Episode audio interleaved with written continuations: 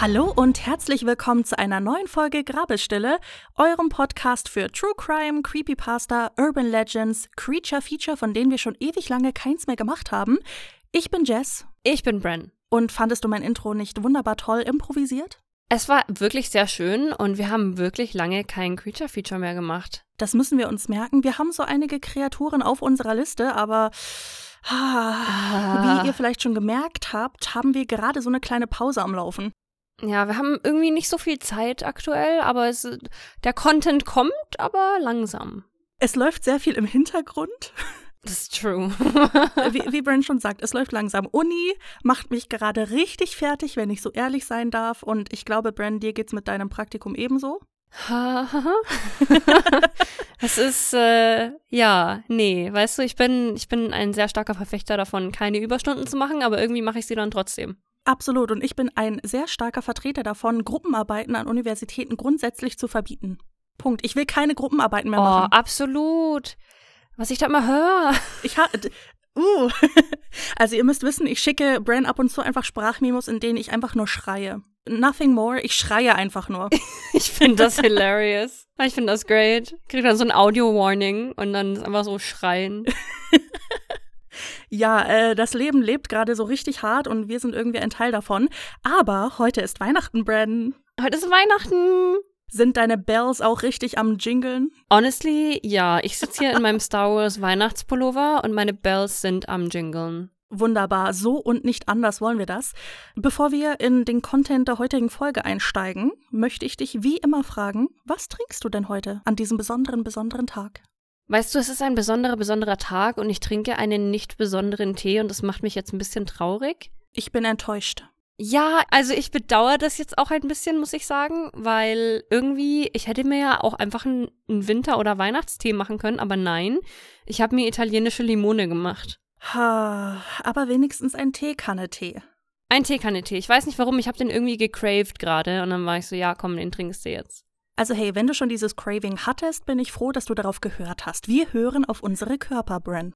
Ja, und dann war ich so, ich kann mir das jetzt nicht verbieten ich trinke den jetzt und dann ist mir alles egal, was andere Leute sagen. Ich kann meinen Tee, der nicht weihnachtlich ist, auch an Weihnachten trinken. Exactly. Und Zitrone ist ja auch ein bisschen weihnachtlich. Ich denke da sofort an Zitronenplätzchen, die ich dieses Jahr viel zu viele gemacht habe.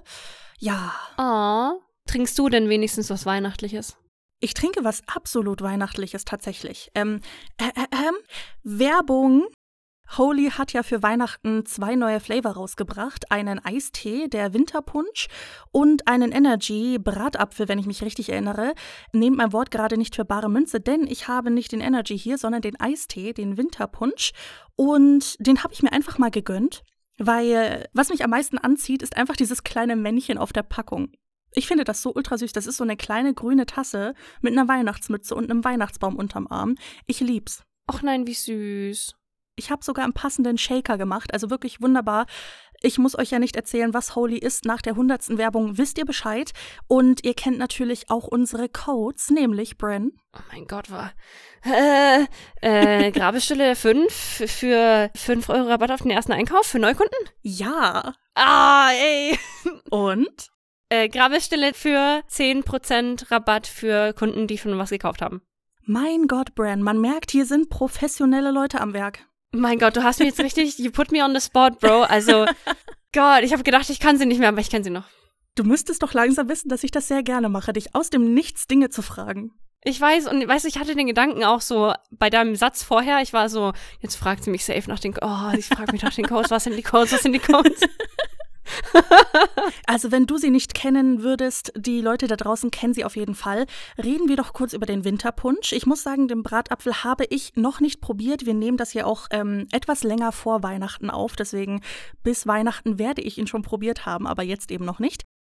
Der Winterpunsch, er wird nicht mein Favorite sein, will ich ganz, ganz ehrlich sein, weil er mir ein bisschen zu sehr nach Zimt schmeckt. Aber er hat auch eine sehr fruchtige Note.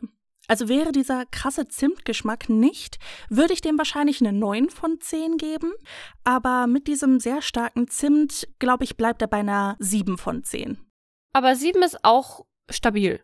Ja, auf jeden Fall. Also es kommt halt darauf an, ob man Zimtgeschmack als solchen mag oder nicht. Und ich wäre wirklich gerne die Person, die Zimtgeschmack mag. Ich wäre gerne eine Person, die sehr gerne Zimtsterne isst. Weißt du, was ich meine? Hm. Ja, ja, ja. Aber die bin ich nicht. Ich mag einfach keinen Zimt. Mag ich aber auch nicht. Nee, mag ich auch nicht, muss ich sagen. Also vor allem so Sachen, die mega voll mit Zimt sind, packe ich einfach nicht. Also ich mag Zimt schon, aber in Maßen. Ja, ganz genau, ganz genau. Und das ist irgendwie ein bisschen ironisch, weil Zimtsterne in unseren Weihnachtsstories eigentlich eine recht interessante Rolle gespielt haben, würde ich mal so behaupten. schon, ja, schon. Ich erinnere mich an Zimtsterne, vor allem an das Wort Zimtsterne. Ich erinnere mich auch an das Wort Zimtsterne. Ich erinnere mich auch an das Wort Dominosteine. Oh, oh. Ah. Ja, Leute da draußen, wir machen an Weihnachten natürlich nichts anderes als in den letzten Jahren, mit einem kleinen Twist jedoch. Also, Bren, was haben wir denn die letzten Jahre gemacht? Erzähl das doch mal.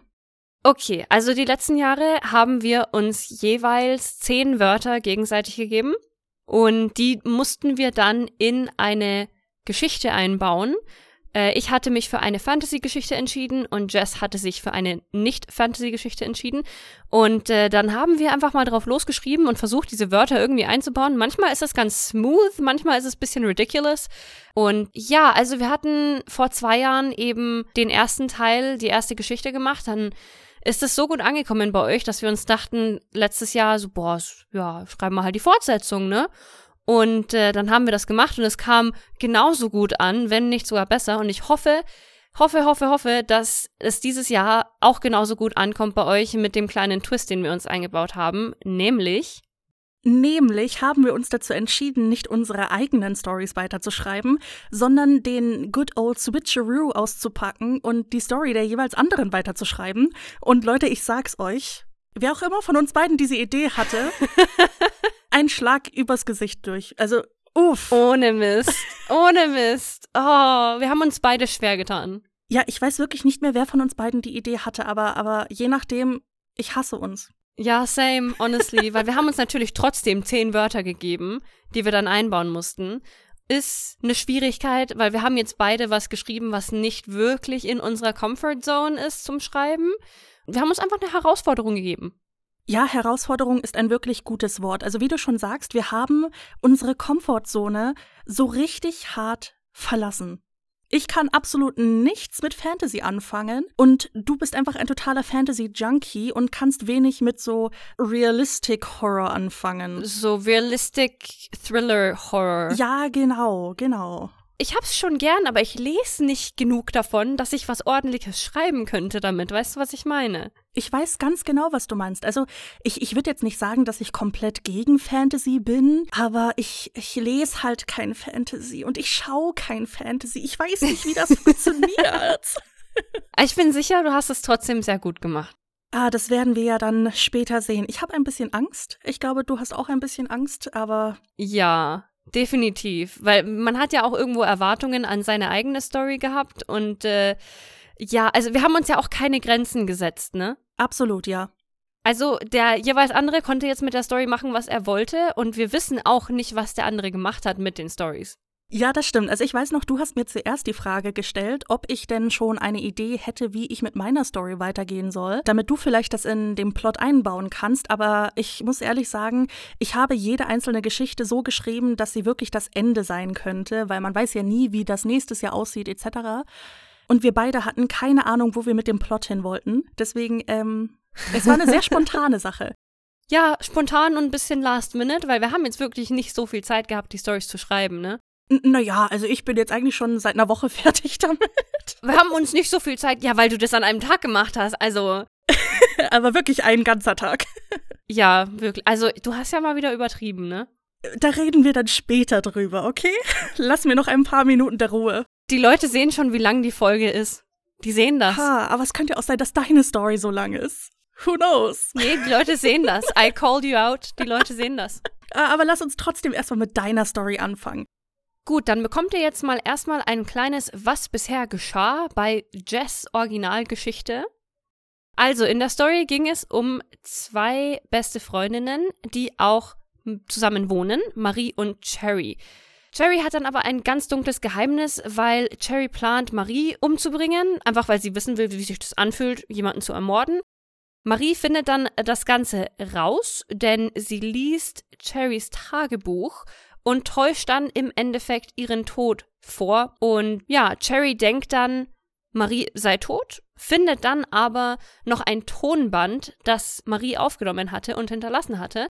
Da erklärt Marie ihrer besten Freundin oder ehemalig besten Freundin, dass sie doch nicht gestorben ist und nun wahrscheinlich einige Pläne für ihre vermeintliche Mörderin hat. Die Geschichte endet dann damit, dass Cherry vom Dachboden ein Klopfen hört. So wie du das erzählst, klingt das eigentlich sogar sehr spannend. Mensch. Mensch, und du hast es geschrieben. und ich habe da genau weitergemacht. Also ich bin wirklich sehr gespannt. Ich teile jetzt mal mit den Hörerinnen und Hörern, welche Wörter ich dir gegeben habe für diese Geschichte, damit alle kontrollieren können, ob du die auch benutzt hast. Ich habe jetzt mal durch deine Story gescrollt. Du hast die Wörter nicht markiert im Text. Doch, ich habe die lila markiert. Was meinst du? Echt? I, I don't see them. Die sind vielleicht nicht oh. so krass markiert. Ja. Wow. Wow, Bren. Wow. Ein Text, der schwarz geschrieben ist und die Wörter sind dann dunkel-lila Nein, markiert. Die sind nicht wow. dunkel, dunkel-lila. Aber wenn du den Text. Also, also tut mir leid, da muss ich jetzt einen Screenshot hey, machen. Hey, wenn du und das, das kommt auf Instagram. Sag mir doch mal, dass du das lesen kannst. Ja, wenn du es liest, dann siehst du doch, ob das eins von den Wörtern war oder nicht, weil du liest doch mit. Wir, wir machen mal einen Grundkurs in Farbentheorie. Hey! also, Guck dir bitte an, wie ich meine Wörter in meinem Text markiert habe. Ich weiß, wie du deine Wörter in deinem Text markiert hast, aber ich dachte mir, lila ist schön und wenn du eh mitliest, was du ja aufmerksam tun solltest, dann kannst du ja sehen, was ich markiert habe. Ja, du dachtest dir, Jess Leben ist noch nicht schwer genug, lass einfach mal so eine kleine minor inconvenience reinbringen, weil das ja echt gut für ihre mental health ist. Maybe. aber wo wir schon bei minor inconvenience sind, ich muss sagen, jetzt wo ich die Wörter, die ich dir gegeben habe, so durchlese, die sind schon ein bisschen gemein. Ich war schon auch minorly inconvenienced, muss ich sagen. ähm, aber ich habe dich ja auch majorly inconvenienced. Ja, aber irgendwie, ich habe schon wieder vergessen, welche Wörter ich dir gegeben habe und die sind schon sehr nervig. Also alle aufgepasst. Drahtesel, Katzenbaby, heikel, feuchtfröhlich, manieriert, frohlocken. Das ist jetzt das zweite Mal, dass ich das Wort da reinwerfe, weil ich liebe das Wort frohlocken. Das muss einfach mit da rein. Zipfel, Flachwitz, Schneemann und Messen. Also ich muss ganz ehrlich sagen, man wird bei manchen Wörtern echt merken, dass ich gestruggelt habe, sie einzufügen und manche sind einfach schön drin. Ich bin wirklich sehr gespannt. Ich muss sagen, ich weiß nicht, äh, ob es bei dir auch so ist mit deiner Story, aber irgendwie, wenn man zwei Jahre an einer Story schreibt, dann sind das so, die Charaktere sind die Babys. Ja, ich habe das vorhin erst zu meiner Mitbewohnerin gesagt. Ich war so, ja, aber das sind meine Babys, meine Story. Und ich weiß nicht, was sie damit gemacht hat. das ist wie seine Kinder aufs College zu schicken. So, das sind deine Babys, aber sie sind erwachsen und spielen halt jetzt mit anderen Leuten. Genau. Okay, dann leg mal los.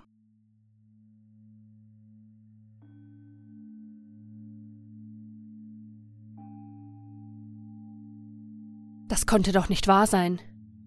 Nein, Marie war tot. Das waren sicherlich nur die Nebenwirkungen des Xanax. Natürlich, Dr. Marshall hatte ja erwähnt, dass es zu Halluzinationen kommen könnte, wenn ich zu viele der Pillen nehme. Vielleicht war das ja auch der Fall, wenn ich die Pillen mit Kaffee nahm. Das konnte ja nicht gesund sein. Klar, das war doch die einzige Erklärung. Ich hatte mir das alles nur eingebildet. Ich schüttelte den Kopf. Das Goldlöckchen hätte sich doch niemals getraut, in mein Zimmer zu gehen, dann auch noch unter meinem Bett herumzuschnüffeln und dann auch noch mein Tagebuch zu lesen. Das konnte ich einfach nicht wahrhaben. Das wollte ich nicht wahrhaben. Doch das Diktiergerät in meiner Hand schien genau darauf hinzudeuten, dass ich mich grob verschätzt hatte und Marie es doch viel mehr in sich hatte, als ich es je hätte erahnen können. Klopf, klopf, klopf. Mein Blick schnellte so schnell nach oben zum Zugang des Dachbodens, dass mein Nacken protestierte.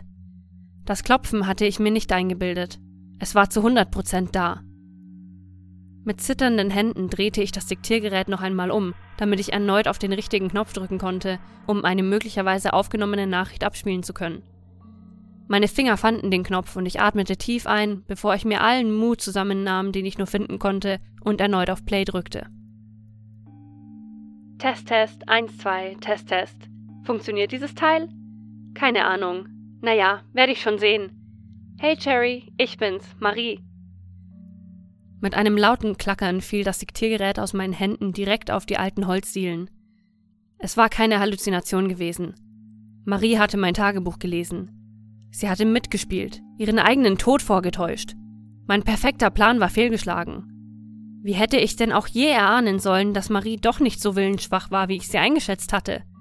Wir kannten uns schließlich seit Jahren, waren zusammen aufgewachsen, hatten alles zusammen durchgemacht. Eine Welle an Wut machte sich in meinem Magen breit und rollte durch meine Brust bis hin in meine Fingerspitzen. Nun war es wohl an der Zeit, sich einen neuen Plan zu überlegen.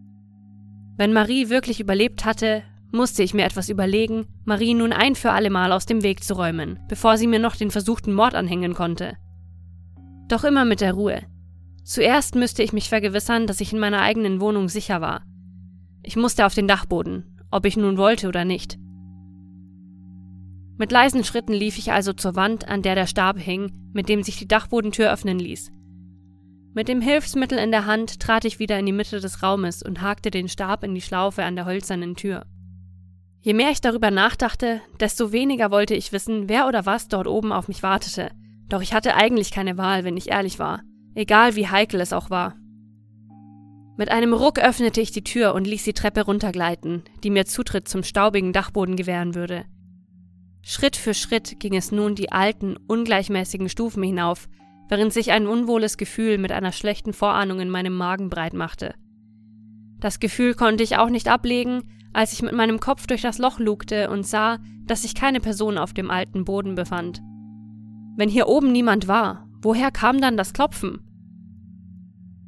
Als ich mir sicher war, dass keine akute Gefahr auf mich wartete, ging ich geschwind die letzten Stufen hinauf und begann die Suche nach der Quelle des Geräusches. Es war kein konstantes Klopfen.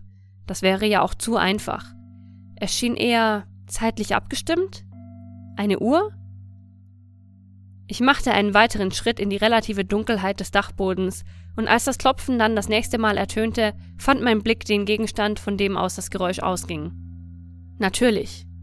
Maries alte Kuckucksuhr, bei der zu jeder vollen Stunde ein kleiner Schneemann dreimal aus dem Türchen kam und nach vorne wippte, was beim Zurückfallen des Holzschneemanns auf seinen ebenso hölzernen Boden logischerweise dreimal klopfte. Jemand musste jedoch die Uhr anders eingestellt haben, denn das Klopfen ertönte nicht jede Stunde, sondern alle fünf Minuten. Das war einfach unerträglich. Ich musste die Batterie rausnehmen. Ich stellte mich also hinter die Uhr und öffnete das riesige Fach, wo auch die Batterien zu finden waren. Nachdem ich die nervige Uhr abgeschalten hatte, fiel mein Blick weiter nach unten in den Uhrkasten und mir gefror für einen kurzen Moment das Blut in den Adern, so wie der See gefroren war, in dem mein Auto gelandet war. Dort lag doch nicht etwa. Doch. Ein weiteres Tonband. Das konnte ja nur von Marie sein. Was für Spielchen wollte meine Mitbewohnerin hier mit mir treiben? Wir beide wussten doch ganz genau, wer hier die Stärkere war, die intelligentere und auch die unbarmherzigere. Diesmal würde Marie sicherlich nicht mit dem Leben davonkommen, und wenn ich sie mit meinen eigenen Händen umbringen müsste. Ein leises Klicken ließ meinen Blick zur Falltür schnellen, zu meinem einzigen Ausweg, der nun verschlossen war. Verdammt! Noch mit dem Band in der Hand rannte ich zur Tür, damit ich diese noch öffnen könnte, bevor jemand dafür sorgen konnte, dass ich hier nie wieder rauskam. Zu meiner großen Erleichterung öffnete sich die Tür auch von innen und ich schob die Leiter wieder runter, damit ich wieder in meine Wohnung konnte. Sobald mein Fuß den Boden berührte, hörte ich meine Wohnungstür ins Schloss fallen. Meine Wohnungstür, die ich zweifellos abgesperrt hatte. Ich nahm ein paar tiefe Atemzüge, um mich zu beruhigen, bevor ich noch einmal die ganze Wohnung absuchte, um sicherzustellen, dass ich diesmal tatsächlich allein war. Meine Gedanken liefen so schnell durch mein Gehirn, dass ich kaum mithalten konnte. Es war jemand in meiner Wohnung gewesen, der mich auf dem Dachboden einsperren wollte. Ich war schon immer etwas paranoid gewesen, weshalb auch niemand anderes einen Schlüssel zur Wohnung hatte. Niemand außer Marie natürlich. Sie hatte ja schließlich hier gewohnt. Verdammter Mist. Marie. Dafür würde sie büßen. Nur wie? Was konnte ich tun, um Marie endgültig zu beseitigen? Zuerst musste ich meine beste Freundin natürlich finden. Wie ich das wohl anstellen sollte? Ich wusste ja noch nicht einmal, wo ich da anfangen konnte. Hm. Ich ließ mir noch einmal alles durch den Kopf gehen, was passiert war. Ich hatte gedacht, dass ich es geschafft hatte, Marie zu töten, doch sie war ganz klar noch am Leben. Das war die erste Tatsache. Ich musste unbedingt die Schlösser austauschen, sonst konnte Marie hier ja kommen und gehen, wie sie wollte. Wer weiß, wie oft sie nach ihrem vermeintlichen Tod schon hier war. Das heutige Timing war aber einfach zu gut, das konnte kein Zufall sein. Marie hatte hier sicherlich irgendwo Kameras versteckt, um mich zu beobachten und genau den richtigen Moment abzupassen. Also, wo waren die Kameras? Maries altes Zimmer war wie kahl gefegt. Nur noch wenige Möbel, die schon den Vormietern gehört hatten, befanden sich noch darin. Hier konnte sie doch keine Kamera verstecken. Oder etwa doch? Ich konnte es einfach nicht dem Schicksal überlassen und warf alle Logik aus dem Fenster, indem ich begann, den einzelnen Stuhl und die alte Kommode abzusuchen. Nachdem ich auch die letzte Schublade durchsucht hatte und leer ausgegangen war, begann ich die kahlen Wände abzutasten. Auch hier fand ich nichts. Das Einzige, was in den Zimmerecken festhing, waren alte Spinnweben, in denen sich der Staub abgelegt hatte. Doch wo sollte Marie denn sonst die Kamera versteckt haben? Sicherlich nicht in den Räumen, die wir beide uns geteilt hatten. Das hätte sie nicht riskiert. Nein, es musste hier sein. Doch wo zum Teufel? Mein Blick schweifte über die alten Holzdielen und den Stuhl zum Fenster rüber. Marie hatte doch nicht etwa. Ich trat etwas näher an die alten Vorhänge heran. Marie hatte darauf bestanden, schwere Vorhänge in ihrem Zimmer zu haben, damit sie die Sonne fernhalten konnte, wenn diese sich mal wieder stur durch die kleinen Spalte in den alten Rollläden kämpfte. Die dicken Vorhänge, die definitiv eine kleine Kamera verstecken könnten. Ohne weiter zu zögern riss ich die Vorhänge von der Stange, welche nur wenige Zentimeter neben mir auf den Boden klapperte. Doch auch von diesem lauten Geräusch ließ ich mich nicht abbringen und suchte mit meinen Blicken die ganze Länge der Vorhänge ab. Nachdem ich mit bloßem Auge nichts erkennen konnte, tastete ich zur Sicherheit den ganzen Stoff ab. Vielleicht hatte Maria etwas eingenäht, auch wenn ich ihr das nicht wirklich zutraute. Wieder nichts. Aber Marie musste doch irgendwo eine Kamera haben. Wie sonst hätte sie wissen können, wo genau ich wann war? Richtig, konnte sie nicht. Mist, Mist, Mist. Wie soll ich aus dieser misslichen Lage denn bloß wieder rauskommen? Ich konnte ja schlecht einen Auftragskiller organisieren, dafür hatte ich nun wirklich kein Geld mehr. Nein, ich musste die Drecksarbeit schon selber machen. Keine Kamera also. Marie hatte sich bestimmt was anderes einfallen lassen, auf das ich nicht so schnell kommen würde. Wie dem auch sei, ich würde Marie schon noch in die Finger bekommen. Und wenn es soweit war, dann würde ich nicht davor zurückschrecken, es diesmal tatsächlich persönlich zu tun, um jeden Zweifel auszulöschen. Marie wollte sich also in Intelligenz und Gerissenheit mit mir messen? Fein. Ich würde ihr Spiel spielen. Es gehörten schließlich immer zwei dazu. Eigentlich wollte ich nur weiter nach der Kamera oder was auch immer Marie benutzte, um mich auszuspionieren, suchen, aber der logisch denkende Teil meines Kopfes schaffte es, die Wut und Frustration zu unterdrücken, die sich in mir festgebissen hatte. Eins nach dem anderen. Meine persönliche Sicherheit hat natürlich Vorrang, nur falls Marie es doch irgendwie schaffen sollte, mich anzugreifen oder einen Anschlag zu planen. Ich rief direkt den Vermieter an, um das Schloss austauschen zu lassen. Ich hatte schon vor langer Zeit dafür gesorgt, dass auch der Vermieter die Ersatzschlüssel für die Wohnung verlegen würde. Alles für die Privatsphäre. Den Vermieter davon zu überzeugen, dass ich meinen eigenen Schlüssel verloren hatte und Marie ihren ja leider mit ins Grab genommen hatte und ich deshalb wohl ein neues Schloss bräuchte, fiel mir nur zu leicht. Einmal auf die Tränendrüse gedrückt und die tote beste Freundin-Karte gespielt, da war es schon abgemacht. Gleich am nächsten Tag würde der Schlüsseldienst kommen, um das Schloss auszutauschen. Gar kein Problem. Ich armes Ding hatte ja nun schon genug durchmachen müssen, da würde er mir natürlich schnellstmöglich helfen. Sobald das Schloss ausgetauscht war, würde ich wenigstens in meiner Wohnung sicher sein, doch vielleicht sollte ich mir fürs Erste eine kleine Auszeit nehmen. Ich rannte natürlich nicht vor meinen Problemen davon. Nein. Ich benötigte nur ein wenig Zeit, um in aller Ruhe zu planen und über meine nächsten Schritte nachzudenken, und zwar an einem Ort, wo ich mir sicher sein konnte, dass Marie mich nicht sehen würde. Meine Gedanken rasten, als ich alle Möglichkeiten durchspielte. Ich konnte zu niemandem, den Marie kannte oder von dem Marie wusste, wo er wohnte. Das eliminierte natürlich einiges. Das einzig plausible war es erstmal in ein Hotel zu gehen. Marie konnte ja auch nicht überall sein und jedes Hotel nach mir absuchen. Ich entschied mich, auch mit meinen Elektrogeräten vorsichtiger umzugehen. Heutzutage war es schließlich ein leichtes, ein Konto zu hacken, um sich den Verlauf einer anderen Person anzusehen. Also ging ich alle Hotels, die ich kannte, im Geiste durch und suchte mir eins aus. Es gab keinen besonderen Grund, für den ich mich für dieses Hotel entschieden hatte. Je mehr ich nun durchs Zufallsprinzip entscheiden ließ, bis ich einen Plan hatte, desto besser. So etwas konnte Marie dann ja schließlich nicht vorhersehen. Für heute konnte ich wohl eh nichts mehr tun. Da morgen der Schlüsseldienst kommen würde, für den ich anwesend sein musste, gab es heute keine andere Wahl mehr. Es würde mir auch nichts nützen, wenn ich morgen einfach nur ausgelaugt wäre. Etwas Schlaf würde mir sicherlich gut tun. Nachdem ich mir die Zähne geputzt und mich umgezogen hatte, machte ich mich also durch den dunklen Flur auf den Weg in mein Zimmer.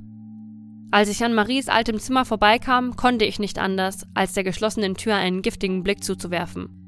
Schon bald würde ich auch diesen Teil meines Lebens komplett hinter mir lassen können. Ich seufzte und ließ mich in meinem eigenen Zimmer hart aufs Bett fallen. In der Decke eingewickelt zupfte ich noch eben die Zipfel des Kopfkissens zurecht und schloss die Augen. Ich saß an meinem Schreibtisch. Mein Tagebuch vor mir ausgebreitet, machte ich mich wieder daran zu planen, wie ich denn meine beste Freundin umbringen könnte. Was ich wohl diesmal tun könnte, damit Marie nicht noch einmal von den Toten auferstehen konnte? Mit dem pinken Kugelschreiber tippte ich mir in keinem besonderen Takt ans Kinn, während meine Gedanken weiter und weiter abschweiften. Ich hatte ja eigentlich daran gedacht, die ganze Wohnung mit Marie drin anzuzünden.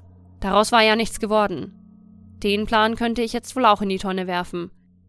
Marie wusste ja Bescheid, wie gern ich sie angezündet hätte. Außerdem viel zu unpersönlich. Besonders jetzt spürte ich den Drang, es einfach selber zu tun. Marie hatte das Ganze mit ihrem Nicht-Tod persönlich gemacht. Die Leiche würde ich ja sowieso loswerden müssen. Wobei, wenn ich so darüber nachdachte, könnte ich Marie wahrscheinlich auch einfach in den See werfen. Dort würde sie ja auch gesucht werden. Hm, um das Ganze glaubhaft zu machen, würde ich Marie dann mit roher Gewalt töten müssen, damit es auch so aussah, als wäre sie durch den Aufprall im Auto gestorben. Das sollte doch eigentlich gar kein Problem sein. Dann könnte ich auch meine ganze Wut endlich mal rauslassen. Ja, das war einfach die perfekte Lösung. Gerade als ich beginnen wollte, diesen neuen Plan niederzuschreiben, spürte ich, wie sich etwas um meinen Hals wickelte. So schnell konnte ich mich gar nicht umdrehen, da fehlte mir schon die Luft. Mein Hals war wortwörtlich zugeschnürt. Den Stift komplett vergessen, schnellten meine Hände nach oben, um was auch immer das da war, davon abzuhalten, mich tatsächlich zu töten. Der Stoff war überraschend weich, doch nachgeben wollte er trotzdem nicht.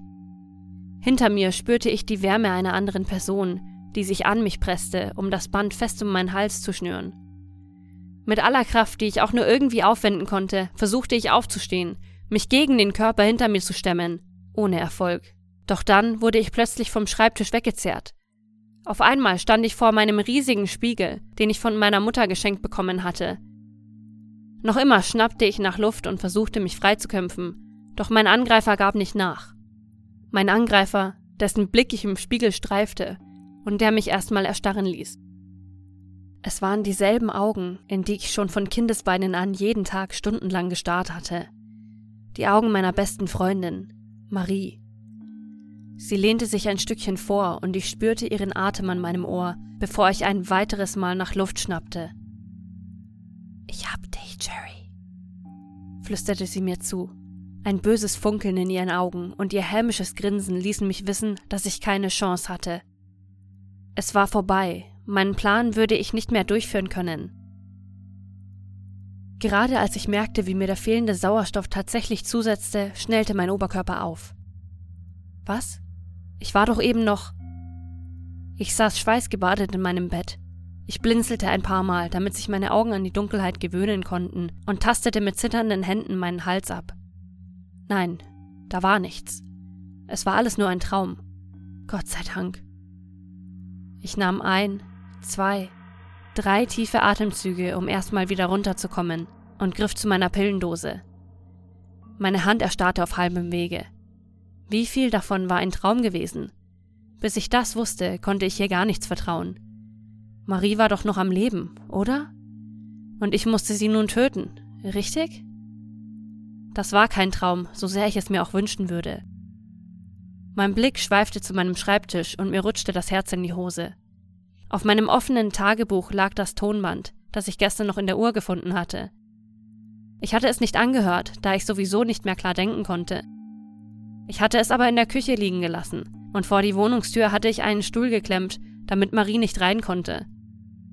Wie zur Hölle war sie hereingekommen und wieso zum Teufel hatte sie mich nicht umgebracht, als sie doch die perfekte Chance dazu hatte? Im Schlaf hätte ich nichts bemerkt, ich wäre ein einfaches Opfer gewesen, doch sie hatte einfach nur das verdammte Tonband hingelegt und sich dann wieder verpisst. Hatte sie es dann doch nicht in sich, mich einfach zu ermorden? Sie war schon immer weich gewesen. Ich schüttelte den Kopf. Es hatte keinen Zweck, mir weiter Gedanken über etwas zu machen, was ich nicht ändern konnte. Es war wohl an der Zeit, mir das Band anzuhören. Mit einem tiefen Seufzer schwang ich meine Beine aus dem Bett und stand auf. Oder ich wollte aufstehen. Ein tiefer Schmerz zuckte durch meine Füße.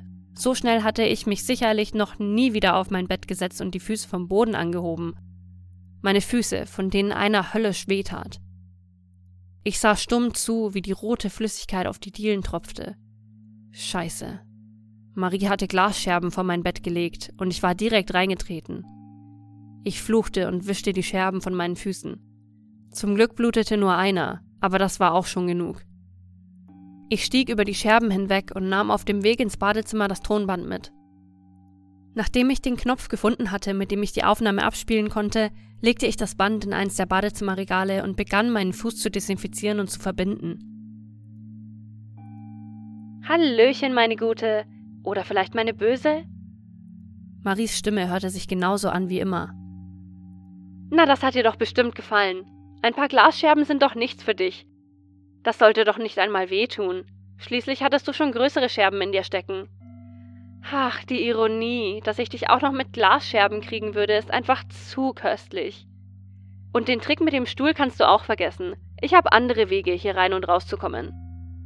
Sicherlich wüsstest du gerne wie, aber das kann ich dir leider noch nicht verraten. Auch ein neues Schloss wird mich nicht davon abhalten, in meine Wohnung zu gehen. Ist ja schließlich noch meine Wohnung, nicht? Du wolltest ja nie, dass ich ausziehe. Wie findest du übrigens die Tonbänder? Netter Touch, oder? Naja, egal. Du wirst dir noch ein paar anhören müssen. So schnell wirst du mich nicht los. Also hoffe ich mal, sie gefallen dir. Oder auch nicht. Mir eigentlich egal. Mir ist eigentlich schon wirklich lange alles egal, was mit dir zu tun hat. Ich habe mir ja sehr viel gefallen lassen, aber als ich dich und Derek nach eurem feuchtfröhlichen Abend auf der Couch gesehen hatte, war es vorbei. Ich mochte Derek wirklich. Er hatte sich immer um mich gekümmert und sich auch nicht allzu sehr über dich beschwert. Natürlich wusste ich, dass du ihn dazu überredet hattest, mit ihm zu schlafen, aber allein die Tatsache, dass er es getan hat, hat gereicht. Ich glaube wirklich, ich habe ihn geliebt, sogar trotz der dummen Flachwitze, die er immer erzählen musste. Ich habe ja schon wirklich über vieles hinwegsehen können, aber mich zu betrügen mit meiner vermeintlich besten Freundin, das geht zu weit. Jetzt kannst du ihn ja behalten. Ich brauche ihn sowieso nicht mehr. Ich hatte dir ja schon in der letzten Memo gesagt, wie sehr ich es gehasst habe, dass du immer mit deinen großen Wörtern angeben wolltest, als wir noch klein waren. Du hast dich wirklich so manieriert angehört. Ganz ehrlich, ich weiß nicht, wie deine und meine Eltern das toll finden konnten. Manieriert also. Da hatte Goldlöckchen wohl auch mal große Wörter ausgepackt. Aber das ist ja eigentlich gar nicht, was ich dir sagen wollte. Eigentlich wollte ich nur Folgendes sagen. Ich hab dich, Jerry. Mit einem Klicken endete die Aufnahme. Was zum... Ich hab dich, Cherry? Die Worte in Maries Stimme ließen mir einen eiskalten Schauer über den Rücken laufen. Exakt die gleichen Worte, die Marie mir auch im Traum zugeflüstert hatte. Aber das war ein Zufall. Es musste einer sein, oder? Das konnte sie nicht wissen. Marie konnte ja schließlich keine Träume beeinflussen. Wie sollte das denn überhaupt gehen? Das konnte einfach nicht. Das Geräusch der Klingel ließ mich aufspringen. Wer konnte denn schon um diese Zeit? Ja, natürlich. Der Schlüsseldienst. Ich wollte ja das Schloss austauschen lassen. Nachdem ich durch das Guckloch noch einmal sichergestellt hatte, dass es tatsächlich der Schlüsseldienst war, öffnete ich die Tür und ließ das Schloss austauschen. Das ganze Prozedere ging schneller als gedacht, und sobald der Mann wieder weg war, war ich auch schon wieder in meinem Schlafzimmer und kramte alles Mögliche aus den Schubladen raus, das ich die nächsten Wochen eventuell brauchen könnte. Nachdem ich dann alles in meine Reisetasche geworfen hatte, griff ich noch eben nach meinem Tagebuch und dem letzten Tape und verstaute diese auch in der großen Tasche. Auto hatte ich ja dank Marie nun keins mehr, weshalb ich mich mit meiner riesigen Tasche prompt auf den Weg zur Garage machte, wo noch ein altes Fahrrad stand. Marie hatte den Drahtesel damals mit in die WG gebracht, bevor ich ein Auto hatte, doch danach war das Teil praktisch nur rumgestanden. Nun kam es mir zugute, dass Marie immer darauf bestanden hatte, das Ding zu pflegen, falls man es doch noch brauchte. Ist ja schließlich doch schneller als zu Fuß, und jetzt kam es mir sehr gelegen, noch ein weiteres Transportmittel zu haben.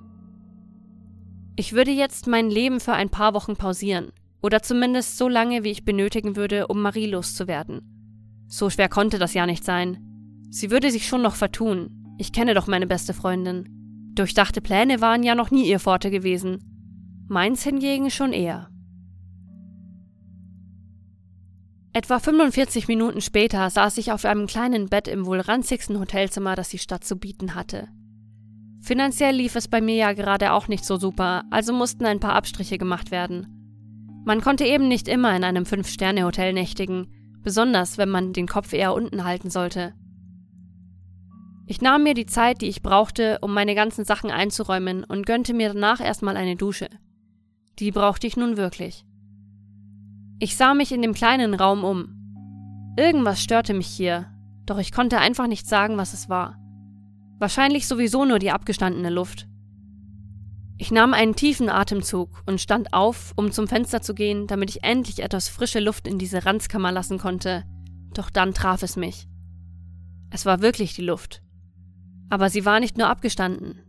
Nein, sie hatte einen ganz bestimmten Geruch. Einen Geruch, den ich wohl nie würde vergessen können, denn ich hatte ihn jahrelang jeden Morgen in unserem Badezimmer gerochen, nachdem Marie sich für den Tag fertig gemacht hatte. Maries Parfüm. Das musste aber diesmal ein Zufall sein.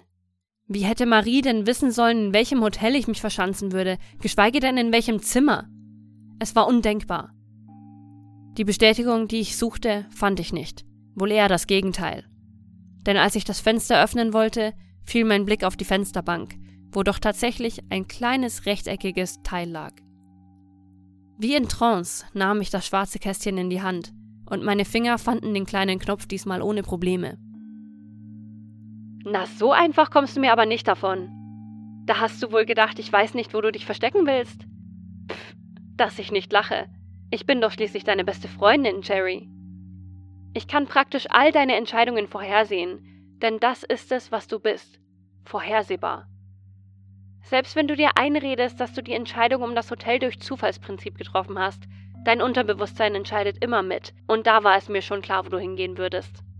Aber Spaß beiseite. Kommen wir mal lieber zum wichtigen Teil.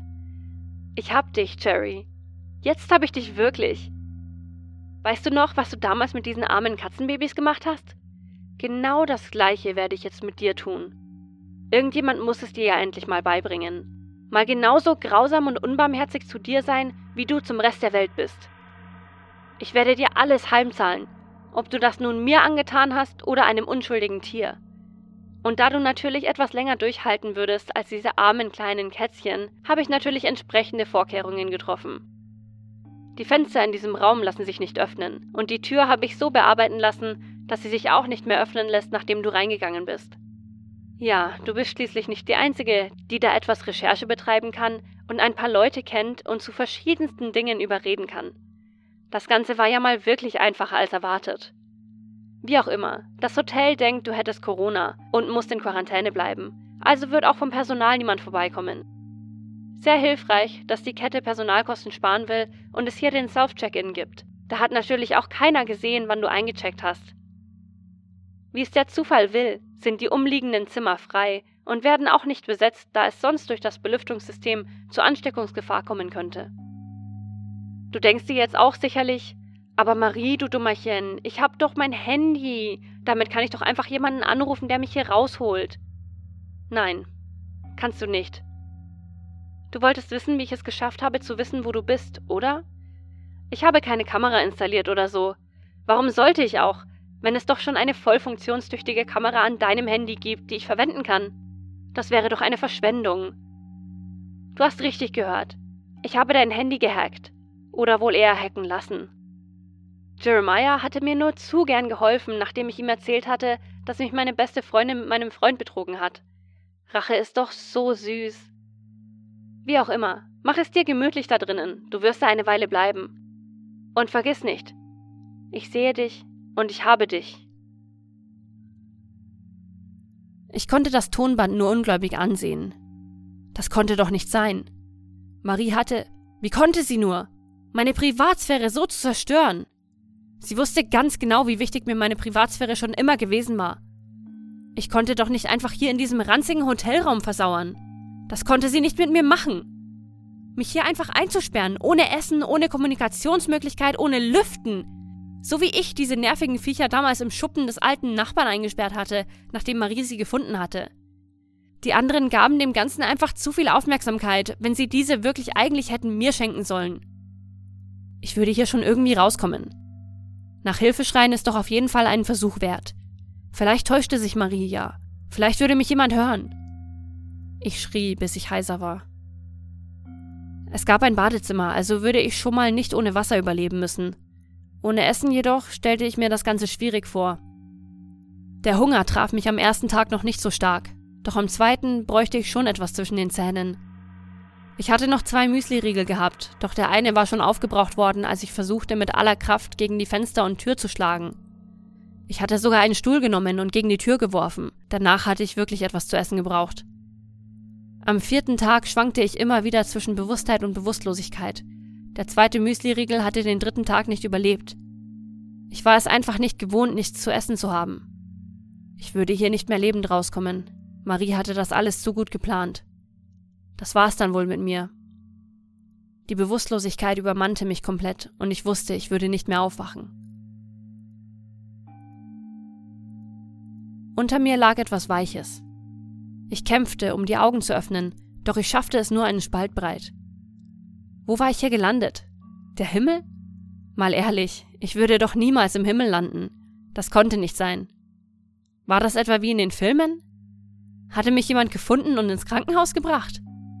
Das helle Licht und weiche Bett würden auf jeden Fall dazu passen. Eine Stimme näherte sich mir. Wer zur Hölle könnte denn jetzt was von mir wollen? Cherry? Cherry. Ah, guten Morgen. Du bist im Krankenhaus. Ich bin Dr. Hermann. Bitte versuch nicht, dich zu wehren, du machst es nur schlimmer. Schwester Marie wird mir helfen, dich wieder aufzupäppeln. Ich riss die Augen auf, und alles, was ich sah, waren die Augen, die ich im Spiegel gesehen hatte, als mir die Luft fehlte. Auch jetzt mangelt es mir an Luft. Ich fange an zu schreien. Irgendwer hier musste ja wohl auf mich hören. Das ist sie, sie hat mich eingesperrt. Ich muss hier weg, sie wird mich umbringen. Sofort hielten mich mehrere Paare an Händen fest, damit ich nicht aus dem Bett kam. Eines davon von Marie. Mir wurde schwarz vor Augen. Das letzte, was ich sah, war, wie sehr es sich in Maries Augen widerspiegelte, dass sie innerlich frohlockte. Sie hatte gewonnen. Mir würde nie jemand glauben. Sch, alles gut. Ich hab dich, Cherry.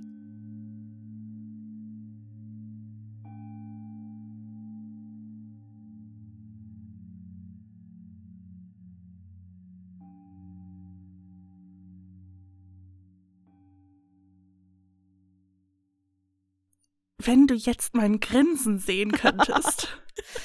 Did I fuck up? Ah, ah, I love it. Uh.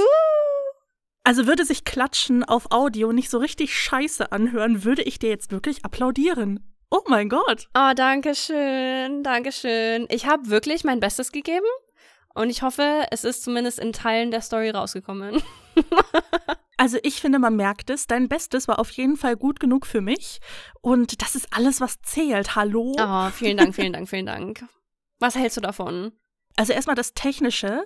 Äh, du hast alle Wörter verwendet. Ich habe gecheckt. Ah, sehr schön. Ha. Ich, ich, ich bin total überfordert, weil das war irgendwie total nicht die Richtung, von der ich dachte, dass es sie einschlagen wird, aber trotzdem eine Richtung, die irgendwo Sinn gemacht hat. Ja, also ich habe ganz ehrlich etwas gestruggelt, eine Richtung zu finden, die Sinn macht. Weil wir hatten vorhin schon gesagt, du hast es ja so geschrieben, dass beide Teile, also beide vorherige Teile, schon ein Ende sein könnten. Und dann habe ich wirklich ein bisschen gestruggelt, da weiterzuschreiben und tatsächlich was passieren zu lassen.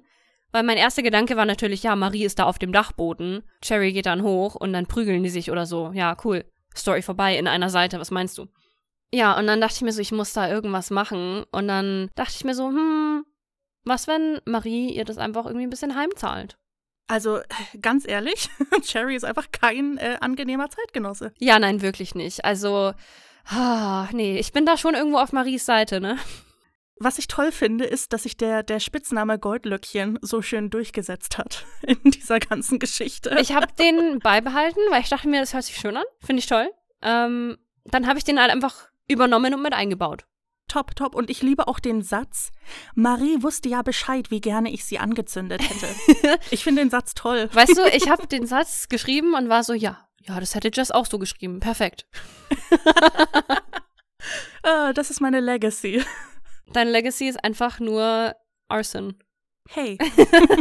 Äh, was ich auch toll finde, ist einfach Cherrys fast schon paranoide Gleichgültigkeit der Sache gegenüber. Also sie ist total paranoid, aber sie hat einfach von vornherein angenommen, dass Marie einfach irgendwo in der Wohnung ist Ja, und Havoc betreibt. So, sie steht nachts auf und tritt auf Glasscherben und ihre Reaktion ist, ach, goddammit, Marie. Ja, ja. Nicht schon wieder. Ich meine, wer hätte es denn sonst sein sollen, weißt du? Andererseits ist halt so, ja, die kann halt auch woanders noch in der Wohnung chillen und einfach warten, bis du aufstehst, ne? Voll, voll. Aber ich finde halt einfach die Reaktion so toll. Nicht irgendwie, ah, scheiße, oh mein Gott, Schmerz, oh mein Gott. Nein, nur so ein, ah, verdammt. Genau, das habe ich nämlich von dir übernommen, weil in deiner vorherigen Story hattest du beschrieben, wie sich Cherry als Kind auf so einen so einen kaputten Flaschenhals hat fallen lassen, weil sie keine Aufmerksamkeit bekommen hat und hat auch keine Miene verzerrt und nur erst angefangen zu schreien, als dann Leute auf sie aufmerksam wurden. Ja, und dann dachte ich mir so, boah, das nehme ich. Ah, das nehme ich doch, wa? ja, das trifft sich gut. Nee, aber ohne Scheiß, ich find's toll. Ich finde es toll. Ich weiß nicht, wie ich diese Geschichte dann selbst weiterführen könnte, aber hey, ich habe doch ein Jahr Zeit dafür. Also. Ist ganz dir überlassen. Ist ganz dir überlassen. Oh, und ich. Das, das hat mir auch ein bisschen voll die Saw-Vibes gegeben. So, so die letzte Audio, die Marie gemacht hat, das war so richtig Saw. Zwar die Softcore-Version, aber Saw. Aber es war schon so, ich mach dich jetzt fertig. Voll, also ich habe kurz damit gerechnet, dass Marie einfach auf so einem kleinen Dreirad da reingezirkelt kommt. ich finde das toll. Und dann der Plot-Twist. Schwester Marie. Bam, bam, bam. Aber was ich halt nicht wollte, ist, dass die dann wirklich so eine Konfrontation haben. Weil ich äh, hätte nicht gewusst, wie ich das gut rüberbringen sollte, wenn die dann tatsächlich eine Konfrontation haben und versuchen, sich gegenseitig umzubringen, so mit den Händen. Hätte ich nicht genau gewusst, wie ich das rüberbringen soll, dass es halt gut ist. Deswegen dachte ich mir so, nee, wir machen das alles bisschen psychologisch. Das hast du auf jeden Fall gemacht. Also man, man merkt auf jeden Fall diesen Psychoterror, den Marie da treibt. Und halt auch diesen Descent into Madness von Cherry. Also wie sie einfach immer paranoider wird und total die craziesten Sachen findet. So eine Kamera im Vorhang. Be for real. Be for real, for real. Ja, ich find's auch toll, wie sie da gesagt hat, so ich muss mit meinem, mit meinen Elektrogeräten aufpassen. Und hat halt nicht nach Hotels gegoogelt, aber trotzdem ihr Handy bei sich gehabt, ne? Und Marie meanwhile so, ja, ich, ich hack halt das Handy, ne? Oh, und äh, was ich natürlich ansprechen muss. Diese Sexual Tension zwischen Cherry und Marie in diesem Traum. Aha. Ah, da wurde mir mal ganz kurz warm hier, muss ich, muss ich schon sagen. Weißt du, ich habe mir gedacht, komm, komm, das kannst du jetzt, das kannst du jetzt schon einbauen, weil es ist ja nur ein Traum, ist ja nicht echt. Ja, du hast mich richtig hart gequeerbaitet. Habe ich schon, ja. Also ich finde, du merkst aber dann, dass vielleicht bei Cherry doch irgendwie mehr dahinter steckt, weißt du? Ja, also ich möchte das auch nicht einfach gehen lassen. Es muss ja von irgendwo kommen, dass Cherry sowas denkt. Man sagt ja immer, Hass und Liebe liegen sehr nah beieinander. Ja, ja. Und deswegen denke ich auch so, ja, weißt du, sie wollte sie halt umbringen. Aber warum wollte sie sie denn umbringen? Uff, Bren, uff. Also diese Tension, die war schon was anderes. Huh. Äh, viel Spaß damit, sage ich jetzt mal. Ne? Du kannst ja dann weiter ausführen, wenn du möchtest. Ja, nächstes Jahr gibt's dann die, die Porno-Version der Geschichte. Man, also ich bin mir ziemlich sicher, so ein paar von unseren Zuhörern, die wären dabei. Aber wenn ich mir so recht über. Nicht for free. Nicht for free. Wir machen dann so ein Patreon oder so, wo es dann extra Content gibt. ja, das ist so das OnlyFans für Schriftsteller. Einfach dieselbe Geschichte, nur in der Porno-Version. Das sind dann bei uns so zwei Zeilen anders. Hey, wir sind geborene Fanfiction-Schreiber. Wenn jemand Pornos schreiben kann, dann wir. Da ist true. Aber hey, äh, anderes Thema. Aber hey, also ich freue mich ganz ehrlich, äh, dass es dir gefallen hat. Oder zumindest, dass es scheint, dir gefallen zu haben?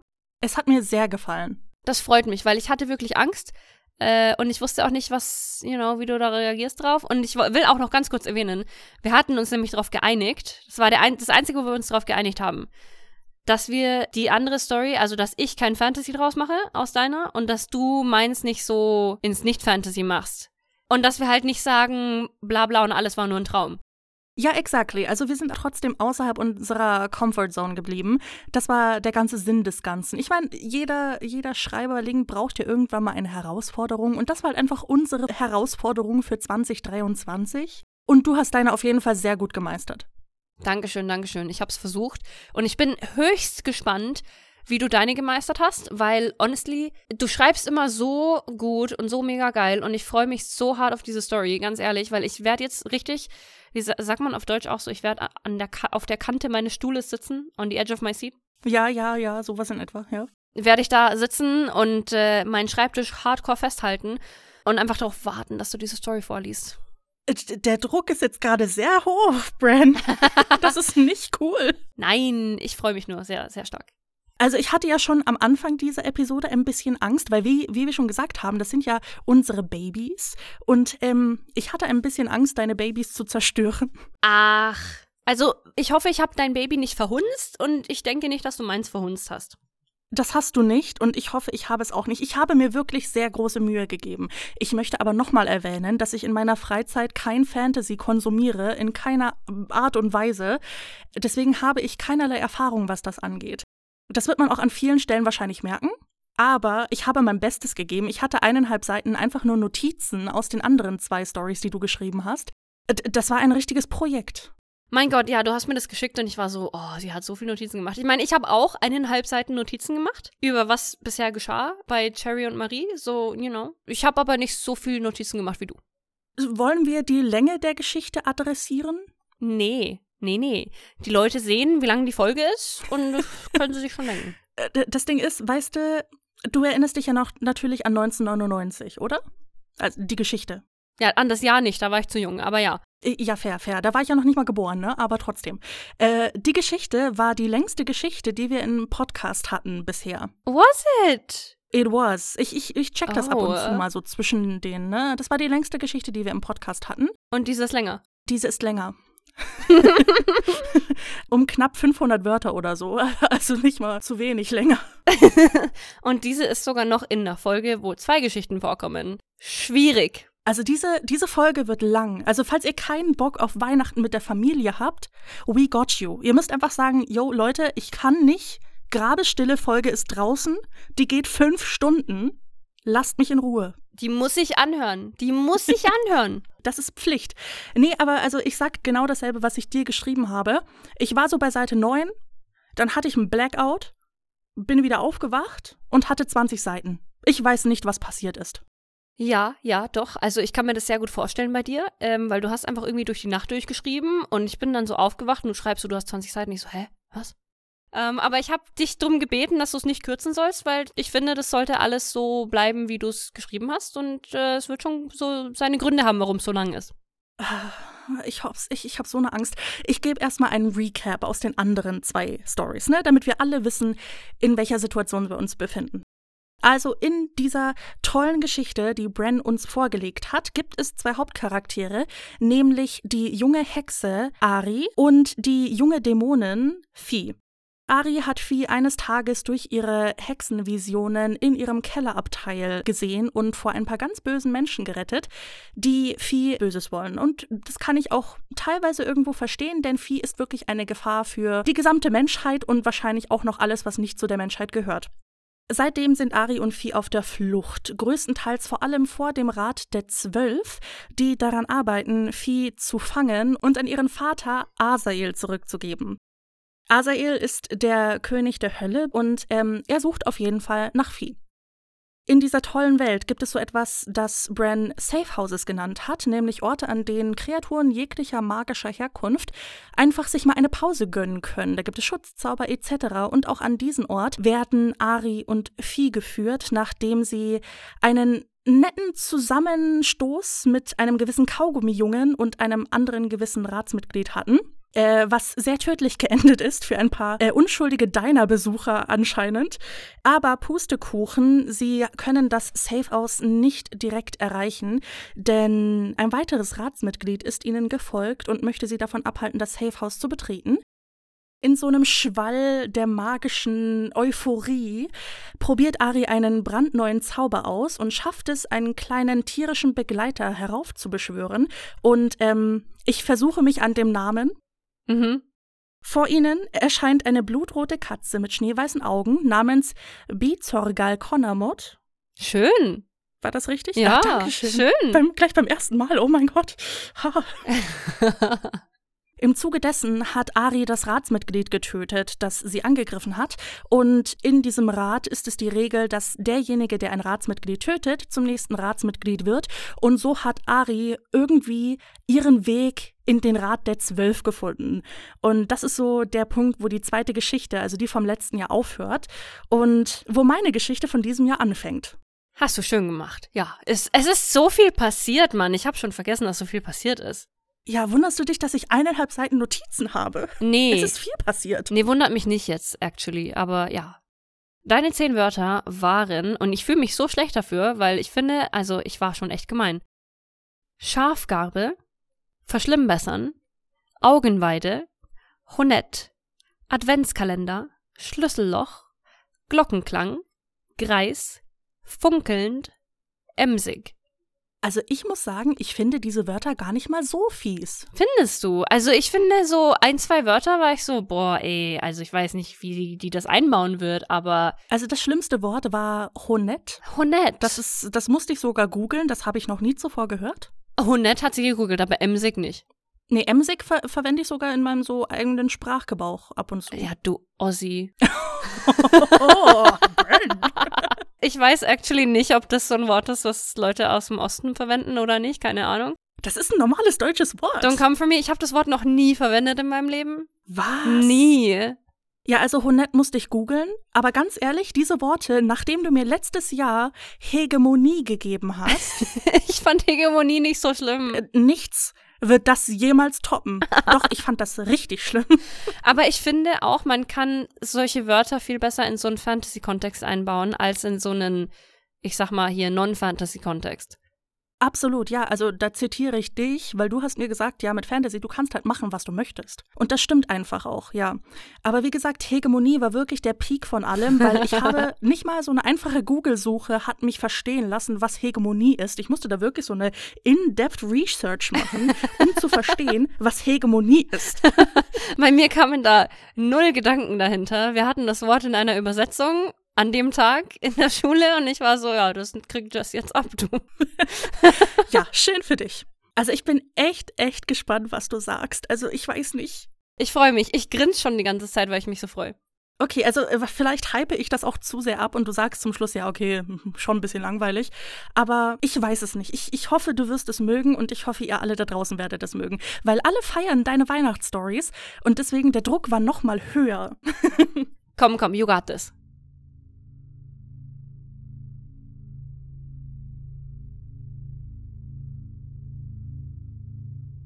Der Stuhl knarzte unter ihrem Gewicht, als sie sich seufzend darauf fallen ließ. Zwei Wochen war Ari nun schon im Ratsgebäude wohnhaft, und sie wusste, dass sie sich wohl niemals an die übergroßen Holzthrone gewöhnen würde, welche den Gemeinschaftssaal in einem Halbkreis umgaben.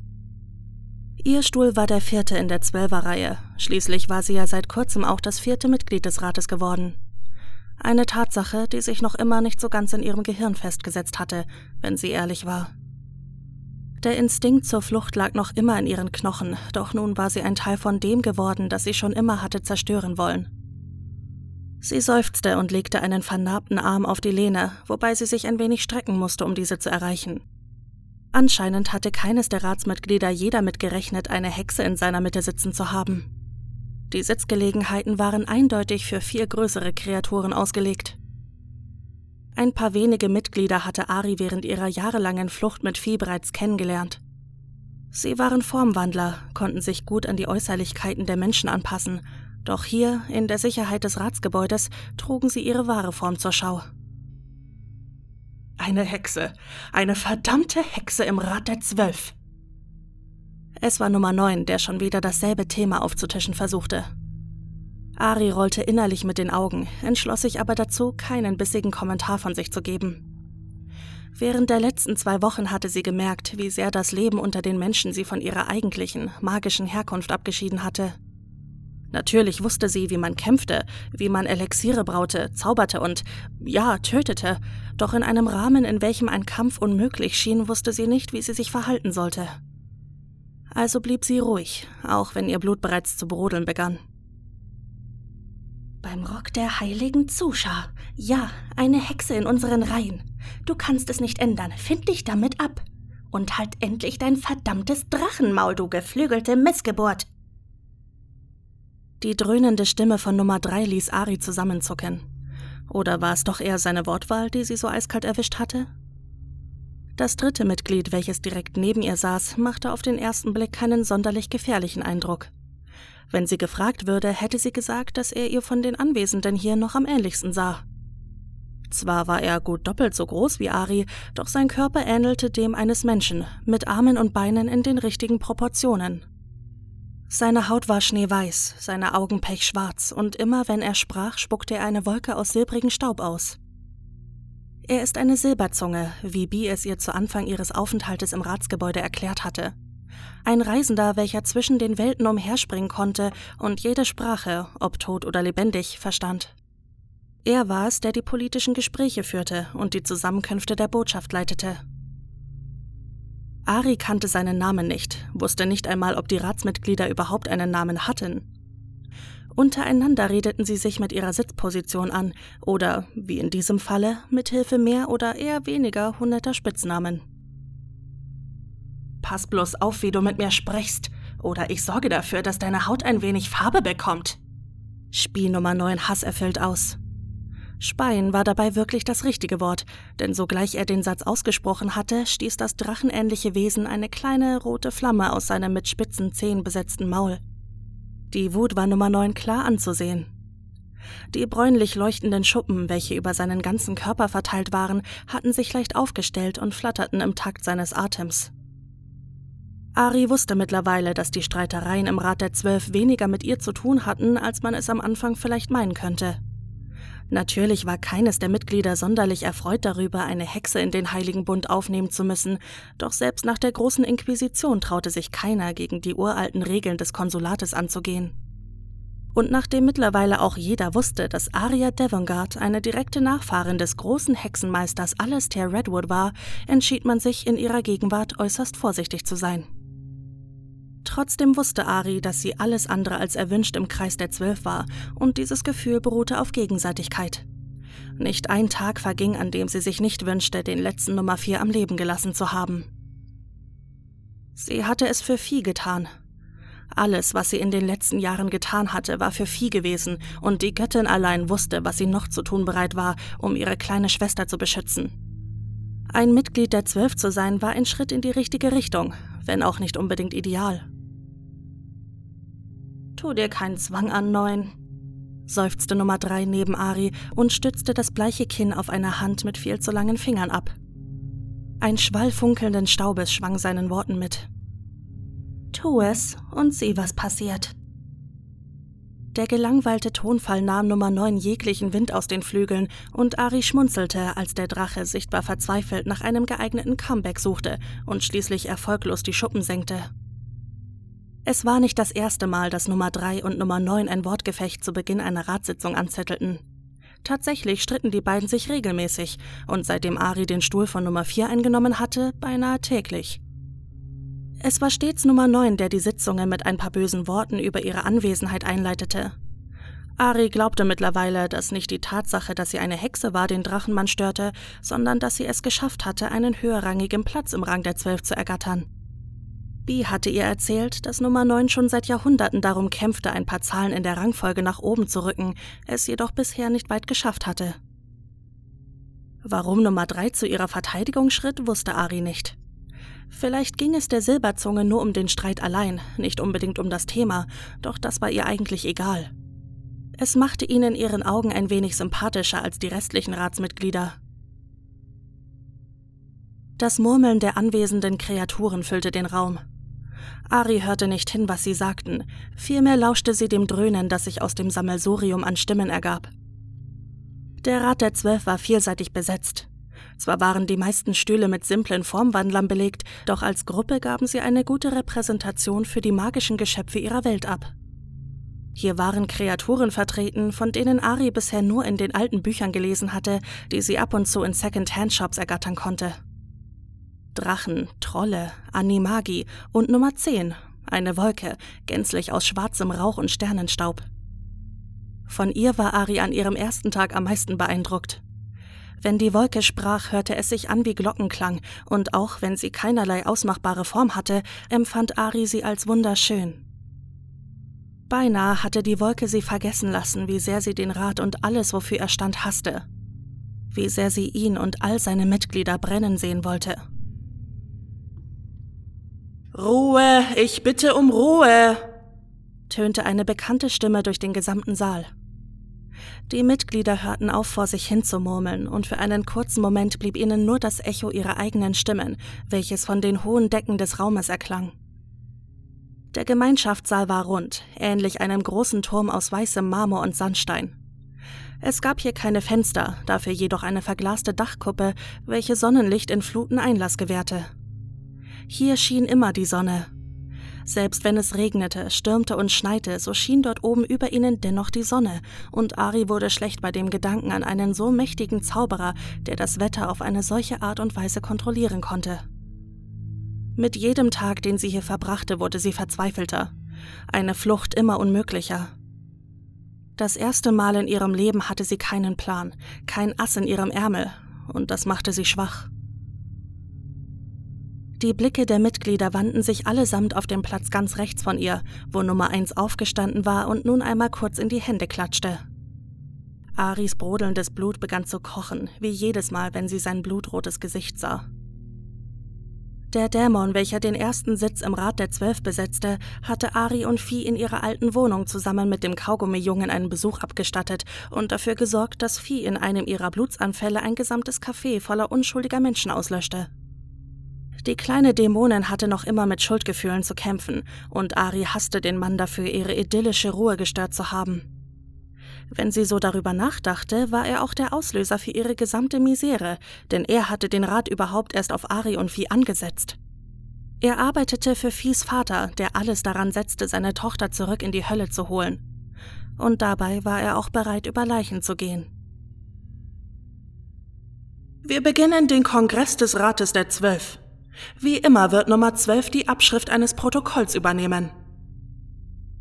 Der alte Greis mit den spitzen Ohren und der faltigen blauen Haut schnaubte zustimmend, wenn auch nicht sonderlich begeistert, und ließ mit einem Fingerschnippen eine Rolle Pergamentpapier und eine Feder erscheinen. Wie altmodisch, dachte Ari und überlegte kurzzeitig, ob sie dem alten Herrn vielleicht erklären sollte, was ein Laptop ist. Wir beginnen heute ausnahmsweise mit dem Hauptpunkt der heutigen Versammlung. Wie ihr wisst, steht eine Neuregelung der Foltergesetze schon seit einiger Zeit auf unserer Liste. König Asael sträubt sich zwar noch immer dagegen, doch aufgrund der der Umstände denke ich, dass sich eine Gesetzesänderung alsbald durchsetzen lassen wird. Reges Klopfen hallt durch den Raum, nachdem die Kreaturen mit Händen und Hufen auf ihre Lehnen schlugen, um ihre Zustimmung auszudrücken. Bee hatte ihr von den Plänen des Rates bereits erzählt. Der pummelige Kater wusste sehr viel über die Machenschaften der Zwölf und Ari war sehr dankbar darüber. Kein anderes Mitglied hatte es sich zur Aufgabe gemacht, sie in die Geschäfte ihres neuen Amtes einzuweisen, und so musste sie sich die Informationen stückchenweise zusammenklauben. Anscheinend versuchte der Rat schon seit Jahrzehnten den König der Unterwelt in seinen Handlungen einzuschränken. Aus den letzten Sitzungen heraus hatte sie erfahren, dass der Großteil der Mitglieder die Foltergepflogenheiten der Hölle als barbarisch und nicht mehr zeitgemäß ansahen und nun versuchten, einen Riegel vor das freie Schaffen von Viehs Vater zu schieben. Als Ari davon erfuhr, war sie mehr als überrascht. In ihren Augen bestand der Rat aus herzlosen Mistviechern, denen das Wohl der Welten am geschuppten Hinterteil vorbeiging. Ihre Erfahrungen ließen es nicht zu, zu glauben, dass es die Funktion der Zwölf war, die Bewohner der Welten zu schützen und mögliche Gefährdungen der Harmonie zu zerstören. Gefährdungen, wie Vieh es eine war. Ari schüttelte den Kopf, um den Gedanken sofort zu vertreiben. Klar, Vieh hatte ihre dunkle Momente, doch sie war kein Monster. Die junge Hexe erwischte sich dabei, wie sie den Plänen des Rates zustimmte. Sie wusste zwar nicht, welche Art von Folter zurzeit in der Hölle angewandt wurde, doch wenn sogar der Rat der Zwölf dagegen stimmte, wollte sie es auch gar nicht wissen. Man könnte meinen, dass Viehs Vater einen großen Vorteil dadurch hatte, dass das höchste Mitglied des Rates, Nummer 1, einer seiner Dämonen war, doch hier hielt man sich an die Regeln der Demokratie, ganz egal woher man stammte. Nur so war es Ari und Vieh möglich gewesen, eine gewisse Zeit lang in Frieden zu leben. Die Entscheidung, die Jagd nach den beiden zu beginnen, war ebenfalls in einer offiziellen Sitzung des Rates getroffen worden und hatte ihnen so viel Zeit verschafft. Ari respektierte diese Gepflogenheit. Meine Freunde, ich greife nicht gerne zu solch ähm, heimtückischen Maßnahmen, doch ich habe eingesehen, dass König Asael nicht bereit ist, Kompromisse zu schließen. Ich hatte geglaubt, er würde Einsicht zeigen, nachdem sich der Rat so selbstlos an der Suche nach seiner Tochter beteiligt und im Zuge dessen mehr als nur ein Auge zugedrückt hatte, was die intermagionalen Regelungen betrifft, doch äh, ich lag falsch. Glücklicherweise konnten wir Ophelia Morgenstern mit Hilfe unseres neuen Ratsmitgliedes ausfindig machen. Der Verlust ihres Vorgängers wird noch immer tief betrauert. Erneut ging ein Raunen durch die Menge. Hier und da traf Ari der böse Blick eines Ratsmitgliedes. Nicht alle hier hatten Augen, doch selbst die Mimik der Gesichtslosen sprach Bände. Nummer 12 ließ noch immer emsig die Feder schwingen und protokollierte jedes Wort, welches aus dem Mund des höchsten Ratsmitgliedes kam. Ophelia Morgenstern wird von nun an als Geisel unter unserem Dach leben. König Asael ist bereit, viel Silber für die Übergabe seiner Tochter und Thronfolgerin zu zahlen. Also, meine Brüder und Schwestern, lasst uns testen, wie weit der Herrscher der Unterwelt bereit ist, für seinen Nachwuchs zu gehen. Kampflustiges Gröhlen und das Klappern von Knochen auf Holz hallte durch den offenen Saal, und Ari hielt sich aus Reflex die Ohren zu. Der Lärm ließ jedes einzelne Blutkörperchen in ihr erzittern, und so realisierte sie erst ein paar Minuten später, welchen Plan Nummer eins dem Rat vorlegte. Sie würden Vieh benutzen, um ihren Willen durchzusetzen. Sie würden sie ihrem Vater ausliefern. Stopp! Ari war von ihrem Ausruf noch überraschter als die restlichen elf Mitglieder des Rates.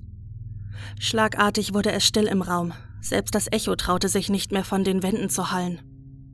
Alle Augen auf die junge Hexe gerichtet, spürte sie, wie sich trockener Wüstensand in ihrem Mund ausbreitete, doch sie konnte ihre Unsicherheit nicht überhand gewinnen lassen. Hier ging es um Vieh, ihre Schwester, ihre Familie. Das könnt ihr nicht machen, Ihre Stimme klang fest, auch wenn sie vor Wut innerlich bebte. Ihr könnt Vieh nicht zurück zu ihrem Vater schicken. Sie, sie kann dorthin nicht zurück. Nummer vier. Ich hatte bereits vermutet, dass solch ein Vorschlag keine Begeisterung hervorrufen würde. Doch ich versichere dir, dass es für das Wohl der Welten geschieht, wenn wir Ophelia Morgenstern in ihre Heimat zurückbringen. Das Wohl der Welten ist mir egal, protestierte Ari und stellte sich auf ihrem Stuhl auf. Vieh hat durch die Hand ihres Vaters gelitten. Dort in der Hölle machen sie Soldaten aus Kindern. Und wenn Vieh wieder in die Fänge von Asael gerät, er würde sie brechen. Nummer sieben erhob sich ein paar Plätze neben ihr und zog die Blicke der Mitglieder auf sich. Ähnlich wie Nummer zehn hatte auch sieben keine wirkliche Form. Sie war lediglich ein Knäuel aus goldenen Bändern, die sich umeinander schlingend bewegten wie im Tanz, geziert mit tausend Augen, die sich ruckartig in alle Richtungen bewegten. Manchmal trafen die Bänder aufeinander und das Geräusch knirschenden Metalls ließ die Ratsmitglieder mit empfindlichen Ohren leicht zusammenzucken. Ihre Flügel waren weiß wie Schnee, und egal wie sehr Ari sich anstrengte, sie konnte nicht entdecken, wo die gefiederten Gliedmaßen mit dem nicht vorhandenen Körper verschmolzen. Unter den Menschen hätte man Nummer sieben vielleicht einen Engel genannt. Hier in den Ratsgemäuern bezeichnete man sie als alles. Ari konnte sich mit dem Konzept noch nicht so ganz anfreunden. Als Nummer 7 zu sprechen begann, klang das knirschende Metall unterschwellig mit. Ophelia ist eine Gefahr für die Menschheit, das hat sie ganz klar bewiesen. Und ich bin mir sicher, dass sie auch eine Gefahr für alle anderen Wesen darstellt, geben wir ihr nur die Chance dazu. Auch wenn ich die Kriegsausbildung von König Asael nicht gutheißen kann, ist es vielleicht keine schlechte Idee, Ophelia eines harten Trainings zu unterziehen. Beherrschung wird sie nie erlernen können, das liegt nicht in ihrer Natur. Im Namen der alten Mächte sage ich, dass ein Monster wie sie gebrochen werden muss, um uns alle vor einem schrecklichen Schicksal zu bewahren. Sie ist kein verdammtes Monster! schrie Ari so plötzlich, dass es ihr selbst den Atem verschlug. Die Monster seid ihr! Ihr habt uns gejagt und dafür gesorgt, dass Vieh sich dazu gezwungen sieht, uns zu verteidigen. Wenn hier jemand eine Gefahr für das Wohl der Welten ist, dann ja wohl die hässliche Dämonenfratze da vorne. Ari würde Vieh natürlich nicht erzählen, dass sie einen ihresgleichen als hässliche Dämonenfratze bezeichnet hatte, obwohl diese es vielleicht sogar witzig finden würde. Anders als die elf Ratsmitglieder, die überhaupt nicht begeistert davon waren, dass Ari soeben ihren Obersten beleidigt hatte. Wilde Ausrufe ertönten aus den Reihen und Nummer 9 stieß einen Schwall blauen Feuers aus, das so heiß brannte, dass ein Großteil des Fells von Nummer 9 sofort verkokelte. Ruhe! brüllte Nummer 1 über den Lärm hinweg, und in altbekannter Manier horchten die restlichen Ratsmitglieder aufs Wort. Ich will dich darauf hinweisen, dass du Teil des Rates der Zwölf bist. Nummer 1 hatte die Augen direkt auf Ari fixiert und blickte sie so eindringlich an, dass ihr trotz der Hitze eiskalt wurde. Es ist deine Aufgabe, für das Wohl der Welten zu entscheiden. Deine persönlichen Empfindungen haben hier nichts zu suchen. Sobald du diesen Saal betrittst, bist du nicht mehr Aria Devangard, du bist Nummer 4. Sie ist eine Hexe.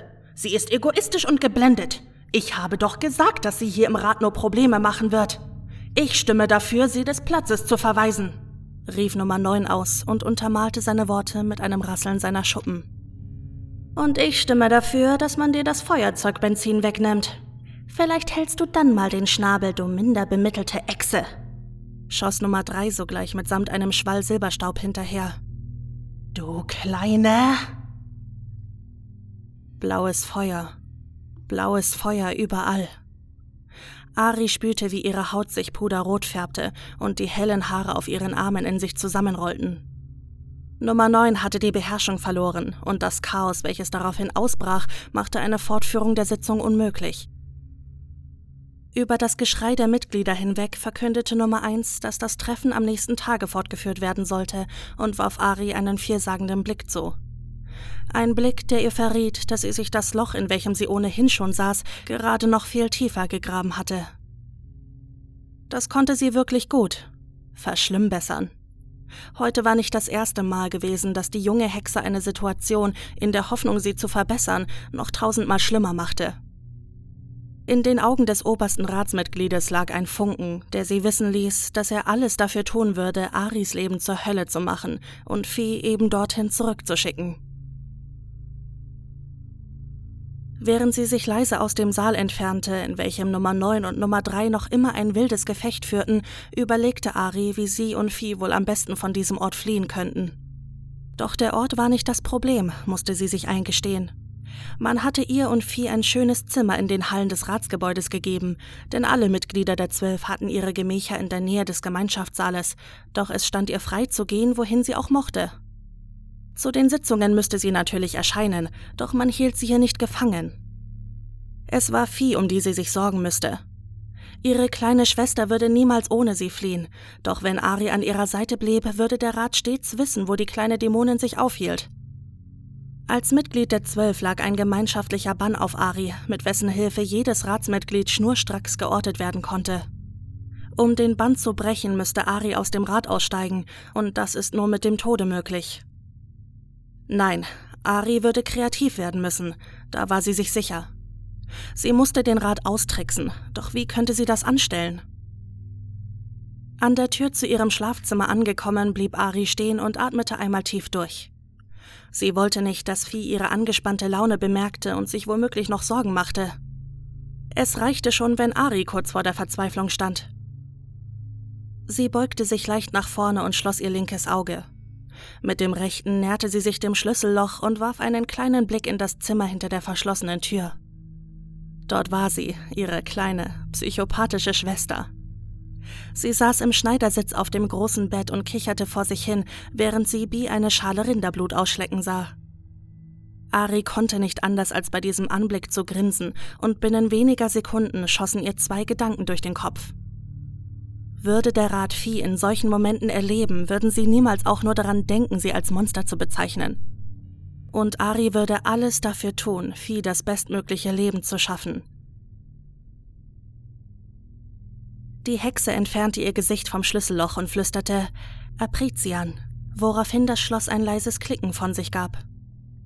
Auch wenn sie nicht daran glaubte, dass der Rat Vieh aus dem Nichts angreifen würde, so wollte sie auf Nummer sicher gehen und versetzte die Tür stets mit einem leichten, aber äußerst wirksamen Verschlusszauber.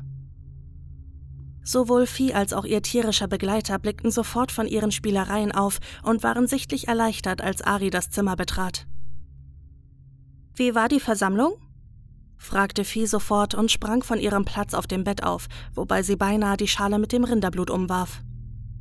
Ari beeilte sich, die Schale anzuheben, denn auf eine Nacht in blutverklebten Decken hatte sie heute wirklich keine Lust.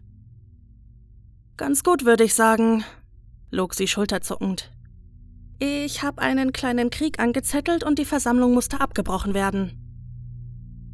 Viehs Augen blitzten vor Belustigung auf und auch Bies Schnurrhaare zuckten amüsiert. Also ein voller Erfolg, sagte ihre kleine Schwester und warf sich wieder auf das Bett. Ari schwieg für einen Moment und überlegte, ob sie Vieh von den Plänen des Rates erzählen sollte. Zum einen hatte Vieh ihrer Meinung nach ein Recht darauf zu erfahren, was die Zwölf versucht mit ihr zu machen, doch andererseits wollte sie dieses Feuer nicht ohne einen handfesten Plan entzünden. Außerdem würde das Thema in der morgigen Versammlung ohnehin noch einmal aufgegriffen werden, was ihr knapp 24 Stunden Zeit gab, um sich etwas auszudenken.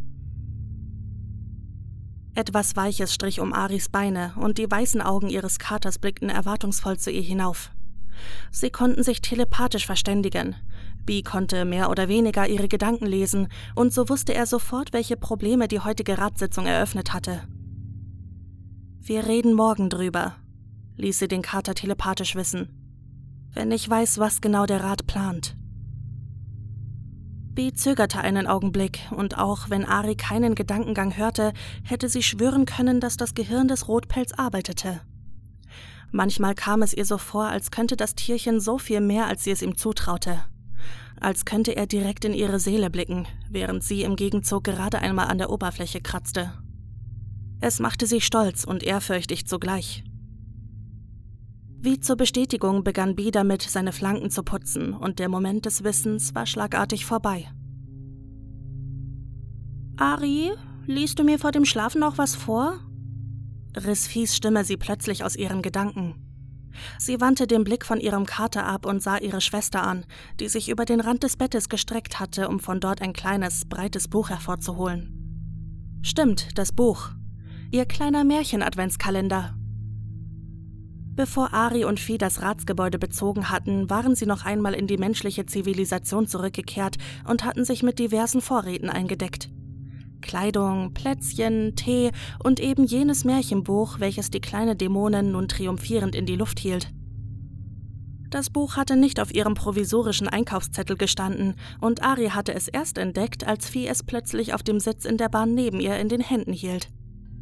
Sie hatte verträumt durch die aneinander gehefteten Seiten geblättert und gebeichtet, dass sie sich das Buch unter ihr T-Shirt gesteckt hatte, als sie durch den Laden gesprintet waren. Es war keine Absicht, hatte sie damals gesagt, mehr eine Art Reflex. Sie hatte noch nie zuvor einen Adventskalender in Buchform gesehen und ihre Neugierde war zu groß gewesen. Ari konnte ihr natürlich nicht lange böse sein. Der Laden würde wegen 19,99 Euro schon nicht pleite gehen, und so hatten sie wenigstens eine Beschäftigung. Seit ihrer Anreise öffneten sie also jeden Abend ein Seitenpaar und lasen gemeinsam das Märchen, welches sich dahinter verbarg. Und auch wenn sie eigentlich schon zu müde war, um sich auf die Geschichte zu konzentrieren, kuschelte Ari sich nach dem Zähneputzen zu ihrer Schwester ins Bett und las ihr das Märchen von Schneeweißchen und Rosenrot vor. Ihr Zimmer lag in völliger Dunkelheit, als Ari aus ihrem unruhigen Schlaf erwachte und laut nach Luft schnappte. Irgendetwas hatte sie geweckt, doch in ihrem dämmerigen Zustand konnte sie nicht sagen, was. Sie hob den Arm, um sich den Schlaf aus den Augen zu reiben, oder vielmehr versuchte sie es, denn ihre Gliedmaßen schienen plötzlich unbeweglich. Sie zerrte erst an ihrem rechten, dann an ihrem linken Arm, wollte ihre Beine anwinkeln, doch vergebens. Eine Schlafparalyse? Wie zum Test wackelte sie kurz mit ihrem rechten Zeh. Das schien zu funktionieren, also mussten ihre Muskeln definitiv wach sein. Panik stieg in ihr auf. Warum konnte sie sich nicht bewegen? Sie hatte die Tür vor dem Schlafengehen abgeschlossen und mit dem Zauber versiegelt, da war sie sich sicher. Niemals hätte sie das vergessen. Hatte es ein Mitglied des Rates geschafft, ihren Zauber zu durchbrechen? Ari streckte ihr Kinn zur Brust, doch in der Dunkelheit konnte sie rein gar nichts sehen. Gerade wollte sie einen Zauberspruch murmeln, um wenigstens für ein bisschen Licht zu sorgen, als sich plötzlich die Matratze zu ihrer Rechten senkte. Jemand hatte sich auf ihr Bett gesetzt. Und just als Ari bereit war, ihre Schwester durch einen lauten Schrei zu wecken, entzündete sich ein kleines Feuer vor ihren Augen. Erleichterung durchströmte sie. Bi, seufzte sie in Gedanken. Zum Glück bist du da. Irgendetwas stimmt hier nicht. Der Rat. Sie stockte in ihren eigenen Gedanken. Ihr Kater, der in hitzelosen Flammen stand, saß ganz gemächlich auf der Matratze neben ihr und schien ihre Angst in keiner Weise zu teilen. Und wie sie so auf das flauschige Fellknäuel starrte, fiel ihr ihr eigenes Handgelenk ins Auge, welches in Ketten lag, die das Feuer spiegelten. Eisen. Darum konnte sie sich also nicht bewegen. Der Rat hat was? Fragte Bee, doch nicht telepathisch. Nein, er bewegte sein kleines Mäulchen und sprach laut mit ihr. Reflexartig schnellte ihr Kopf zu Vieh, die scheinbar friedlich schlafend neben ihr lag. Keine Sorge, sie hört uns nicht, beantwortete Bee eine unausgesprochene Frage und sorgte dafür, dass Ari sich wieder ihm zuwandte. Sie wird bis morgen früh tief und fest schlafen. Was ist hier los? Fragte Ari ebenfalls laut. Mach mich los, Bee. Das ist nicht witzig. Weißt du, begann Bee und ignorierte sie gänzlich. Ich kannte Alistair Redwood sehr gut. Ein wirklich beeindruckender Mann, muss ich sagen. Nicht viele wissen das, doch ich habe ihm damals beim Aufbau seiner Hexenschule geholfen. Wir haben gemeinsam den ersten Stein in Salem gesetzt. Gute Zeiten. Ari verstand die Welt nicht mehr. Was erzählte ihr Begleiter da nur? Warum fesselte er sie mitten in der Nacht mit Eisen und versetzte Vieh in einen Dornröschenschlaf? Erneut versuchte sie vergeblich, sich von den Ketten zu lösen. Ich habe ihm bei vielen seiner Zauber über die Schulter blicken dürfen und habe mir auch ab und zu einen kleinen Spaß mit ihm erlaubt. Wie gerne habe ich unbemerkt einen kleinen Teil meiner selbst in seine Sprüche einfließen lassen und dann Schabernack mit seinen Kreationen betrieben. Bee lachte auf und das Feuer um ihn herum leuchtete für einen Moment noch heller. Ich kenne jeden seiner Sprüche, auch die, die mittlerweile in Vergessenheit geraten sind. Das Heraufbeschwören tierischer Begleiter war seine Spezialität. Und ich will gar nicht lügen. Ich war beeindruckt, als ich gesehen habe, wie du seinen Zauber angewendet hast. Du bist wahrlich eine Redwood, Aria Devangard. Ari hatte es noch immer die Sprache verschlagen. Sie konnte nicht fassen, was Bee ihr zu erzählen versuchte, konnte die Verbindungen noch nicht knüpfen, die zum Greifen nahe vor ihr lagen. Ich habe euch schon lange beobachtet, nun, ich habe Ophelia schon lange beobachtet, doch auch du bist eine außerordentliche Augenweide. Und ginge es nach mir, hätten wir sicherlich noch ein paar schöne Tage zusammen verbringen können, doch der Rat zwingt mich dazu, meinen Plan schon ein wenig früher in die Tat umzusetzen. Was willst du von mir? schaffte es Ari endlich hervorzuspucken, und erneut entwich ein raues Lachen den Flanken des roten Tieres. ah, ich will meine Tochter zurück. Nicht mehr und nicht weniger. Wäre Aris Mund nicht schon wieder so staubtrocken gewesen, hätte sie sich vermutlich an ihrem eigenen Speichel verschluckt. Sie riss die Augen auf, die Panik kehrte zurück in ihre Knochen und ihr Instinkt zu flüchten war so stark wie nie. Asael, brachte sie gerade so hervor. Normalerweise bestehe ich auf meinen Königstitel, aber für dich mache ich eine Ausnahme, Aria. Der Kater leckte sich die Pfote und fuhr damit über sein rechtes Ohr. Du glaubst doch nicht, dass ich meine Tochter, meine Nachfolgerin, gänzlich unbeobachtet lasse, oder? Ich war immer da, auf dem ein oder anderen Weg, nur hatte ich nie die Gelegenheit, offiziell zurück in ihr Leben zu treten. Und dann warst du so genial und hast einen von Alastairs Sprüchen verwendet. Ich habe mich gefühlt, als wäre ich gerade wieder frische hundert. Zugegeben, ich hätte mir einen anderen Körper gewünscht, aber ich will mich nicht beschweren. Alastairs Zauber lassen sich eben nur bis zu einem gewissen Grad manipulieren. B. Nein, Asael. Ach, verdammt. Ari wusste nicht mehr, wie sie den Kater nennen sollte. Der schmerzende Stich des Verrates trieb ihr ein paar hasserfüllte Tränen in die Augen, und sie öffnete den Mund für einen Zauberspruch. Nellos mortante ide. Sie hatte das dritte Wort noch nicht einmal fertig geflüstert, da legte sich ein kaltes metallenes Band über ihren Mund und zog sich so fest zu, dass ihre Zähne in ihre Unterlippe schnitten. Ah, ah, ah, nichts da. Ich kann deine Gedanken lesen, weißt du nicht mehr?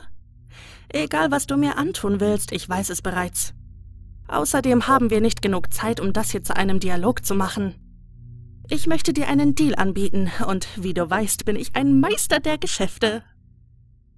B erhob sich aus seiner sitzenden Position und legte eine Pfote nach der anderen auf Aris Bauch. Er setzte sich knapp unterhalb ihrer Brust wieder hin, und Ari war froh darüber, ihren Hals nicht mehr so verrenken zu müssen, um den kleinen Verräter direkt anzusehen. Du willst den Rat der Zwölf zerstören. Du willst dich für das rächen, was sie deinen Vorfahren angetan haben, was sie dir und Ophelia angetan haben. Das verstehe ich, und das ist gut, denn ich will genau dasselbe. Mein Motiv ist vielleicht weniger heroisch, doch wen interessiert das schon?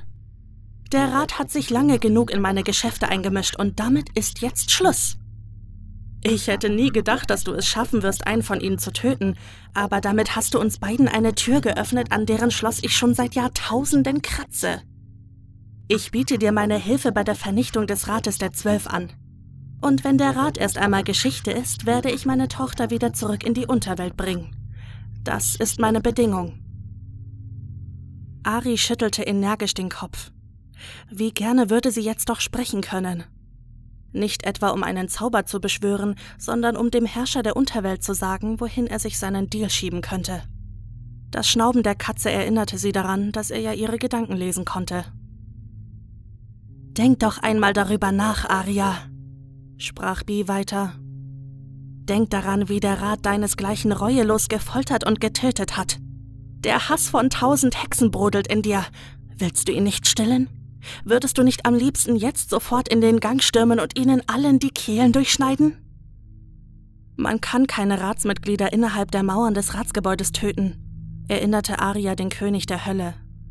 Dieser schmunzelte nur und entblößte dabei seine spitzen Zähnchen. Mit der richtigen Waffe ist alles möglich. Und plötzlich hörte Ari ein Geräusch, welches sie schon seit langem aus ihrem Gehirn verbannt hatte. Ein Geräusch, von dem sie dachte, dass sie es nie wieder hören würde. Plopp. Ihr Kopf versuchte nach links zu zucken, doch das eiserne Band hielt sie zurück. Wenige Sekunden später trat Kaugummijunge jedoch schon in ihr Sichtfeld und schenkte ihr ein suffisantes Grinsen, ein knallpinker Batzen Kaugummi zwischen den Zähnen. Na, Hast du mich vermisst, Prinzessin? Ari wünschte sich, dass Vieh neben ihr aufwachen und dem dämlichen Mistkerl erneut das Herz aus der Brust reißen würde. Sie will dir nochmal das Herz rausreißen, vermittelte B an den Kaugummijungen, welcher gleich noch breiter lächelte. Autsch, sagte er mit vor Sarkasmus triefender Stimme. Das verletzt mich zutiefst. Bevor Ari noch eine weitere Beleidigung denken konnte, war Kaugummi Junge in einer einzigen, schnellen Bewegung ans Fußende ihres Bettes getreten. Er wirbelte herum und zog einen Dolch mit pechschwarzer Schneide hervor, welchen er direkt zwischen ihre Beine in die Matratze stieß und ihrer Wade dabei gefährlich nahe kam. Erneut riss Ari die Augen auf und ihr spitzer Schrei wurde von dem eisernen Band gedämpft. Sie atmete so schnell, dass ihr Herz mit dem Schlagen schon fast nicht mehr hinterherkam. Die Tatsache, dass sie der Waffe nicht einmal hätte ausweichen können, machte alles nur noch schlimmer. Kaugummi-Junge kicherte und musterte ihre gefesselten Arme und Beine. Das ist ein Anblick, an dem man sich gewöhnen kann. Ari wurde übel. Danke, Snither. Du kannst wieder gehen, sagte Bee in einem strengen Befehlston. Kaugummi-Junge, der nun endlich einen Namen hatte, den Ari jedoch sicherlich nie verwenden würde, verbeugte sich leicht und trat ein paar Schritte zurück. Natürlich, mein König. Er wandte sich noch einmal Ari zu und schenkte ihr zum Abschied ein Zwinkern, bevor er sich in einer eisblauen Flamme auflöste und verschwand. Die junge Hexe atmete erleichtert auf. Bee stapfte mit samtenen Pfoten über ihr rechtes Bein und balancierte geschickt auf ihrer Kniescheibe, um neben dem Dolch, welchen Kaugummi-Junge gebracht hatte, zum Stehen zu kommen. Dein Ritualdolch ist ein nettes Spielzeug, doch diese Klinge hier ist etwas Besonderes. Mit einem kurzen Nicken brachte Bee den Dolch zum Schweben und zog ihn so aus der Matratze.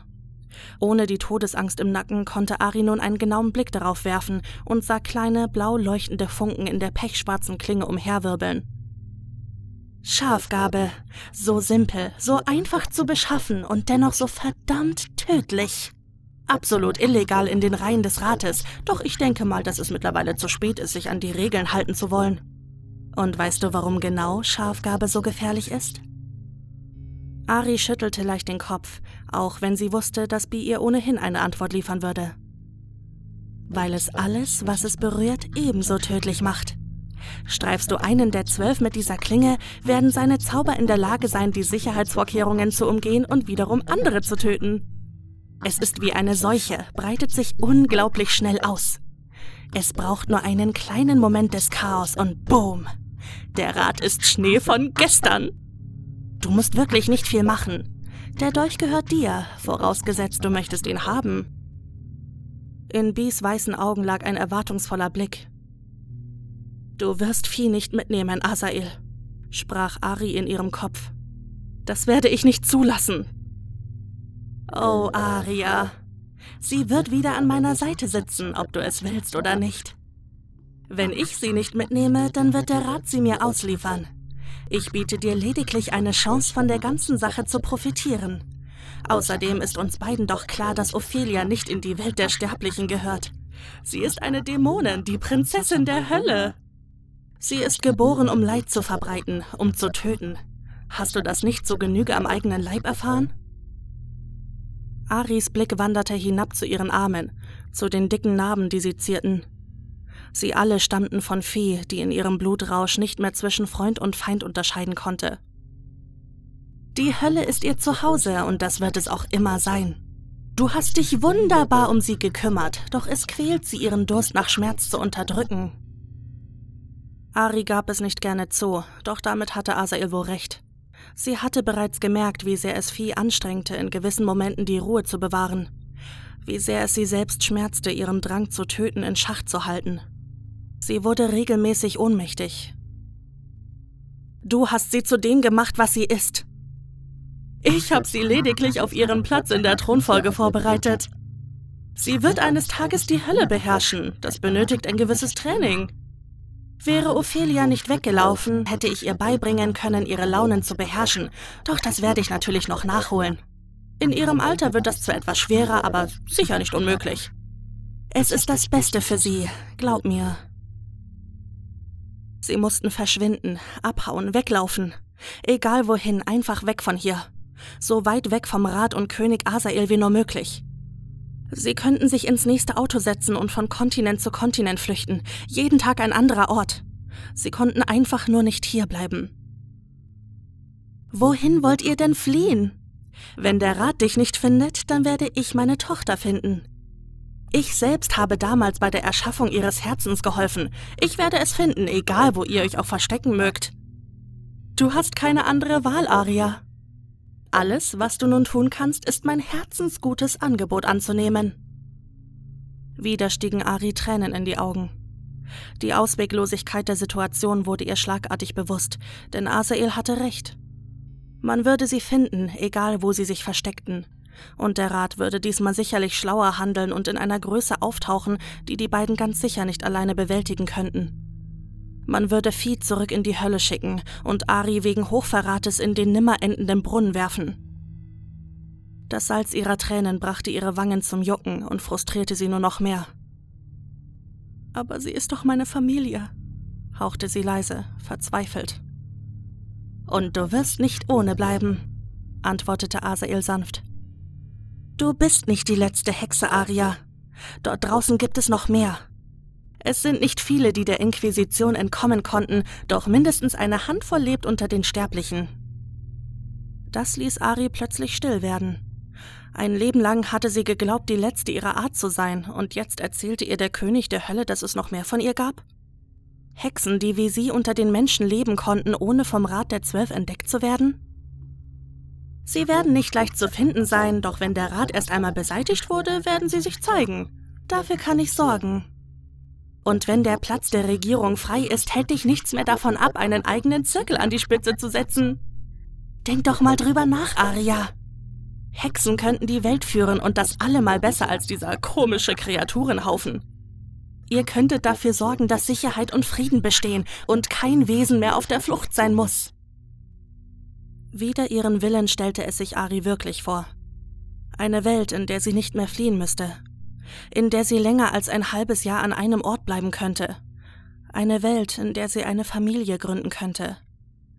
Aber eine Familie ohne Vieh. Es wäre keine echte Familie, nicht ohne ihre kleine Schwester. Aber welche Wahl hatte sie? Asael konnte ihre Gedanken lesen. Er würde jeden Plan, den sie sich ausdenken könnte, sofort durchschauen und verhindern. Er war der verdammte König der Hölle und sie nur eine Hexe, und davon nicht einmal die letzte. Egal wie sie es drehte und wendete, Asael hatte gewonnen. Er würde ihre kleine Schwester zurück in die Hölle bringen, und alles, was Ari nun noch blieb, war die Rache an denen, die es überhaupt möglich gemacht hatten.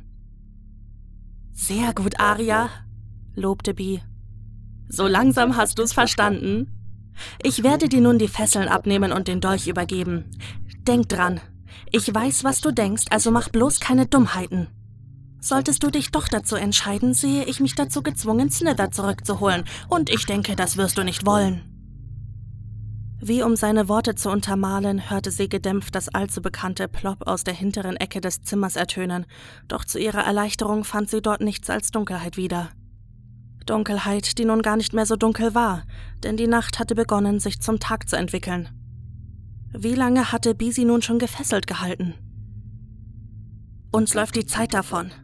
Du musst es heute Nacht tun, sonst wird Ophelia merken, dass etwas nicht stimmt. Mein Mädchen ist nicht dumm und so verflucht misstrauisch. Wir können es nicht riskieren.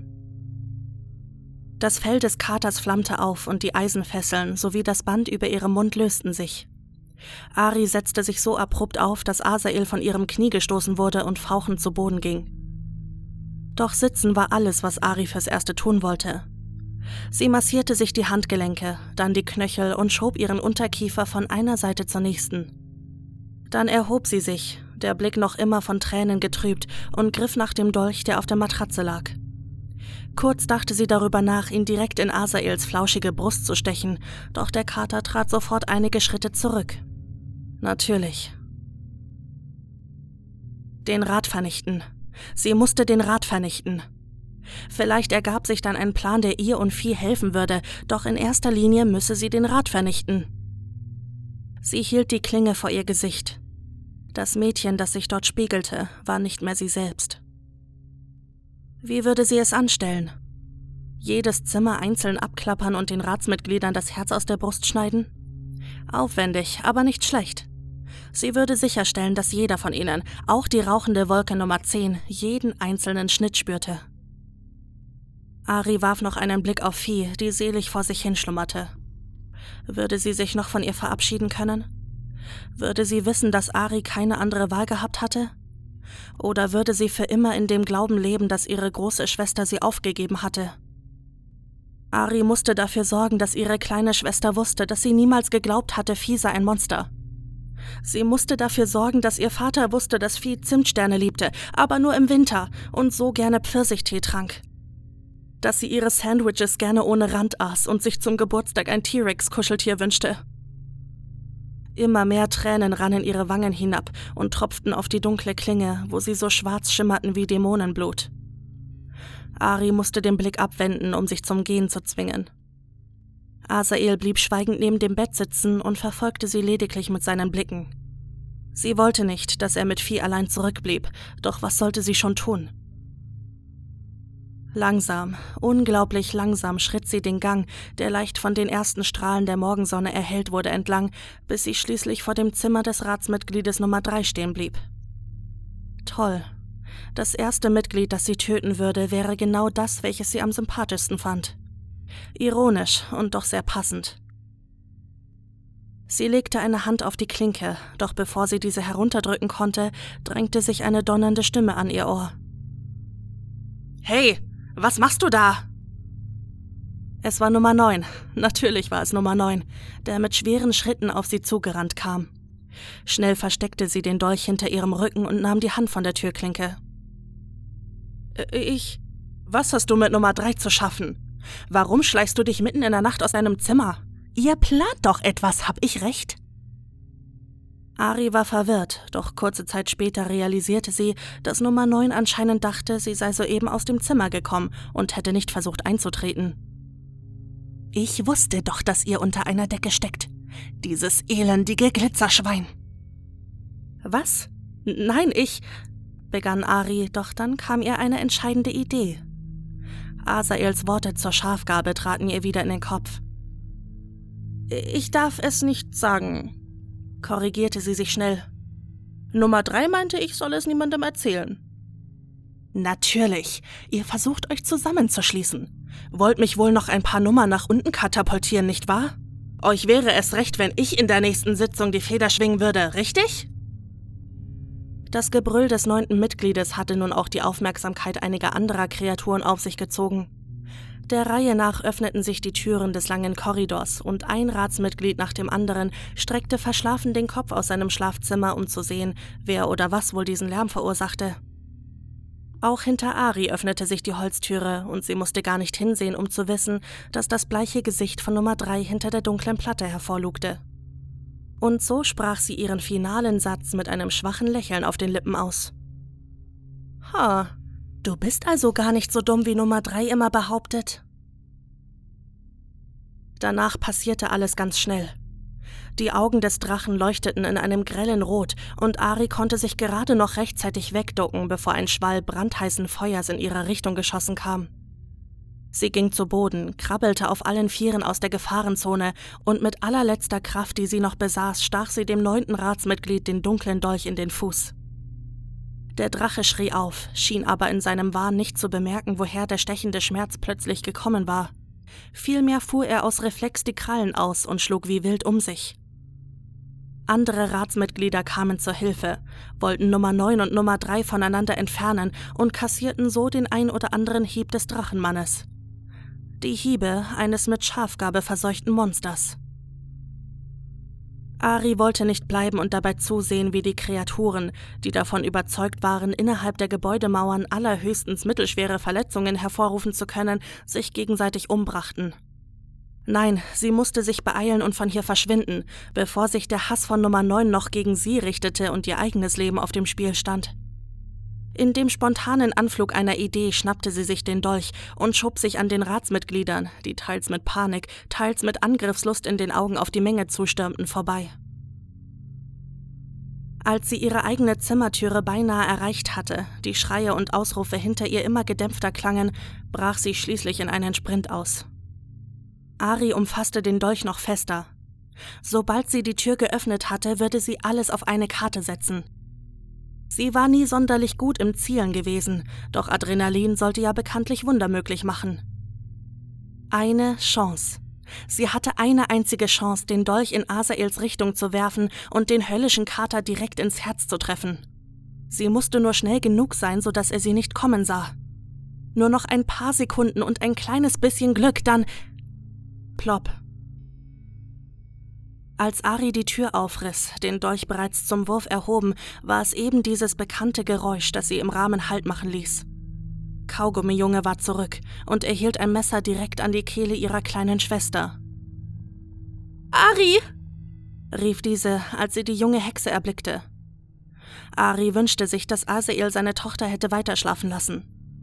Vieh hatte geweint, ihre roten Haare klebten ihr an den Wangen und man sah ihr an, wie nah sie dem Blutrausch stand.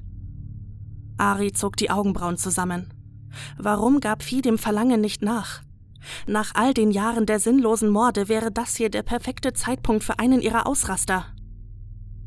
Schafgabe, sagte Asael, der auf dem Bett neben Vieh saß. Ein echtes Wundermittel. Tödlich, wie du nun schon weißt, und das einzige Mittel, einen Dämonen in Schach zu halten.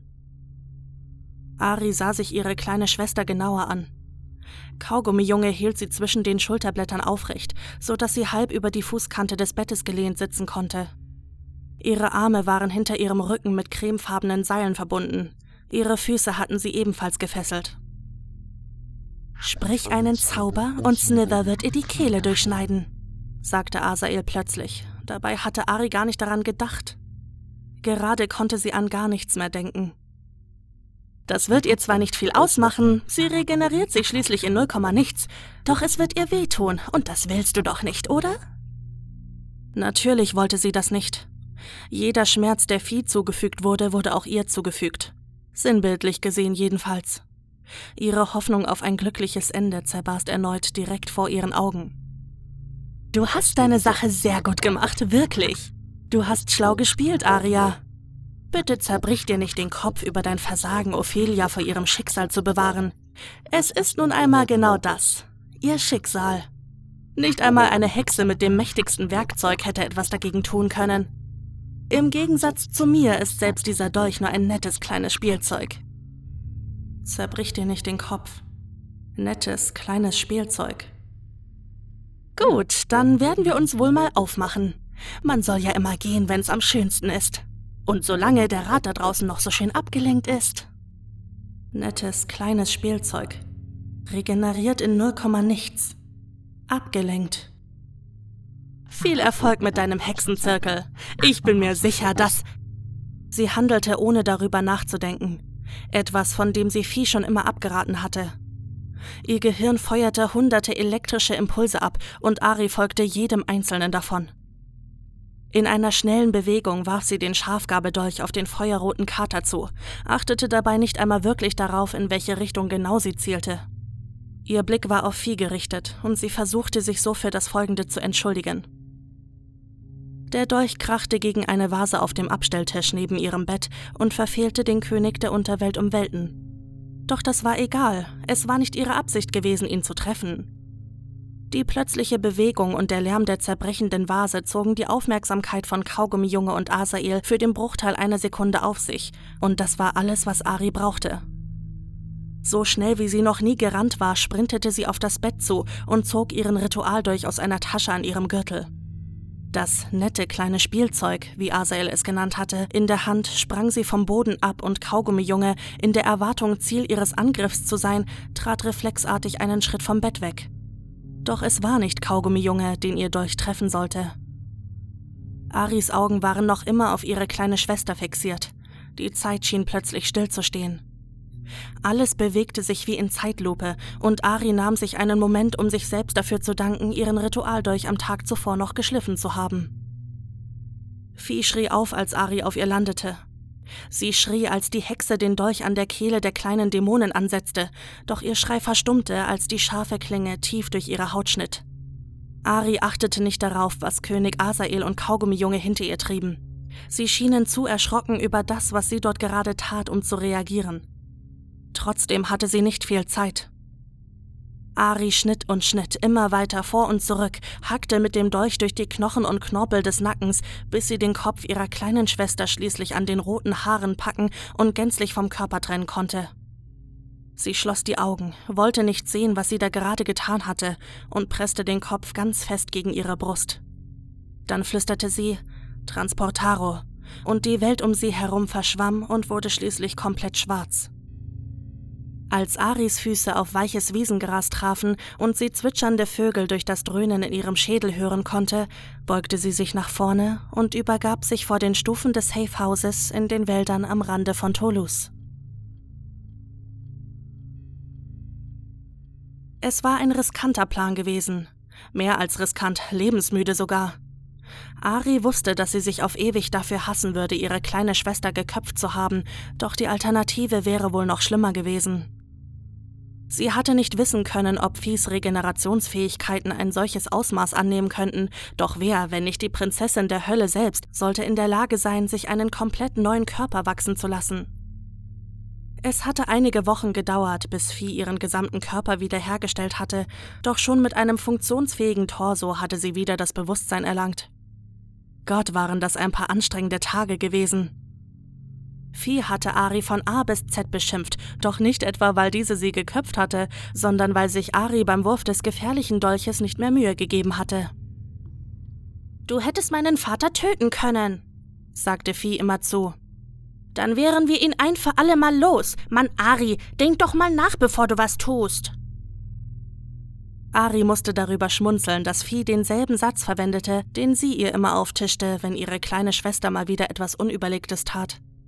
Und sie schmunzelte darüber, dass eben ihre Gedankenlosigkeit dafür gesorgt hatte, dass Vieh ein Leben in der Hölle erspart blieb.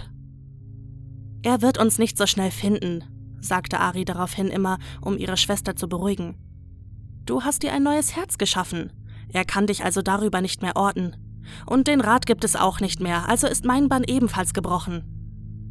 Ich finde es immer noch super uncool, dass du dich einfach so aus dem Staub gemacht hast. Du hättest wenigstens ein paar von ihnen selbst töten können schmollte Vieh, doch Ari schüttelte den Kopf. Du warst mir viel wichtiger, Vieh. Außerdem sind sie nicht alle tot. Vielleicht bekommen wir ja noch die Gelegenheit, uns ein bisschen auszutoben. Während der letzten Wochen hatte Ari fast täglich das Tagesblatt des Propheten gelesen, in der Hoffnung, noch mehr Nummern auf der Liste der toten Ratsmitglieder zu sehen. Eigentlich interessierte es sie nicht mehr, wer von ihnen noch lebte oder nicht. Sie hatte genug Chaos verursacht, um ihren Rachedurst fürs Erste zu stillen. Außerdem planten sie heute ihre Abreise aus dem französischen Safehouse. Es hatte ihnen gute Dienste erwiesen, doch zu lange an einem Ort zu bleiben, war noch immer keine gute Idee. Sie beide wussten, dass Viehs Vater nicht so einfach aufgeben würde, dass er nach ihnen suchte, jetzt noch mehr als zuvor. Also hatte Ari mal wieder ein paar Junkies bestochen und sich einen billigen Fluchtwagen besorgt, welchen sie schon seit Stunden mit Essensvorräten, Decken und Elixierzutaten füllte. Ein Bündel behandelte sie dabei mit besonderer Vorsicht. Schafgabe zu finden war wirklich nicht schwer gewesen, da gab sie Viehs Vater zähneknirschend recht. Ari ließ den Kofferraum zufallen in dem Moment, in dem ihre Schwester die Treppen hinabhumpelte. Zwar waren all ihre Gliedmaßen zu Genüge ausgewachsen, an manchen Tagen war Vieh jedoch noch ein bisschen wackelig auf den Beinen. Kein Problem, sie hatten sowieso eine lange Fahrt vor sich, während der sie sich noch weiter erholen konnte. Es zog die beiden nach Asien, wohin genau wussten sie noch nicht. Von Amerika würden sie sich jedoch erst einmal fernhalten, da waren sie sich sicher. Ari half Vieh auf dem Beifahrersitz und schnallte ihre Schwester an, welche protestierend anmerkte, dass sie dies bereits alleine konnte. Die junge Hexe wusste das, doch es gefiel ihr, die kleine Dämonin von Zeit zu Zeit aufzuziehen. Es erinnerte sie an eine bessere Zeit. Haben wir das Safehouse auch wieder besenrein verlassen? fragte Ari, während sie den Motor anließ. So sauber, dass man vom Boden essen könnte, antwortete Vieh, warf jedoch noch schnell hinterher. Jedenfalls, wenn man ein Werwolf ist. Die beiden Schwestern lachten leise und warfen immer wieder Blicke in den Rückspiegel, um zu sehen, wie die Hütte im Wald immer kleiner und kleiner wurde. Eine Zeit lang fuhren sie schweigend durch die Städte Frankreichs, genossen die Aussicht und freuten sich auf den kommenden Tapetenwechsel. Doch dann, mit einer Stimme so leise, dass Ari zuerst dachte, sie hätte es sich nur eingebildet, fragte Fee: Ari, was werden wir jetzt tun? Es war eine Frage, die die Hexe schon seit ihrer Ankunft im Safehouse gefürchtet hatte. Eine Frage, auf die sie keine Antwort wusste. Wir werden tun, was wir immer tun, sagte sie nach einem kurzen Moment des Zögerns und gab sich Mühe, so viel Zuversicht und Hoffnung in ihre Worte zu legen wie nur möglich. Überleben.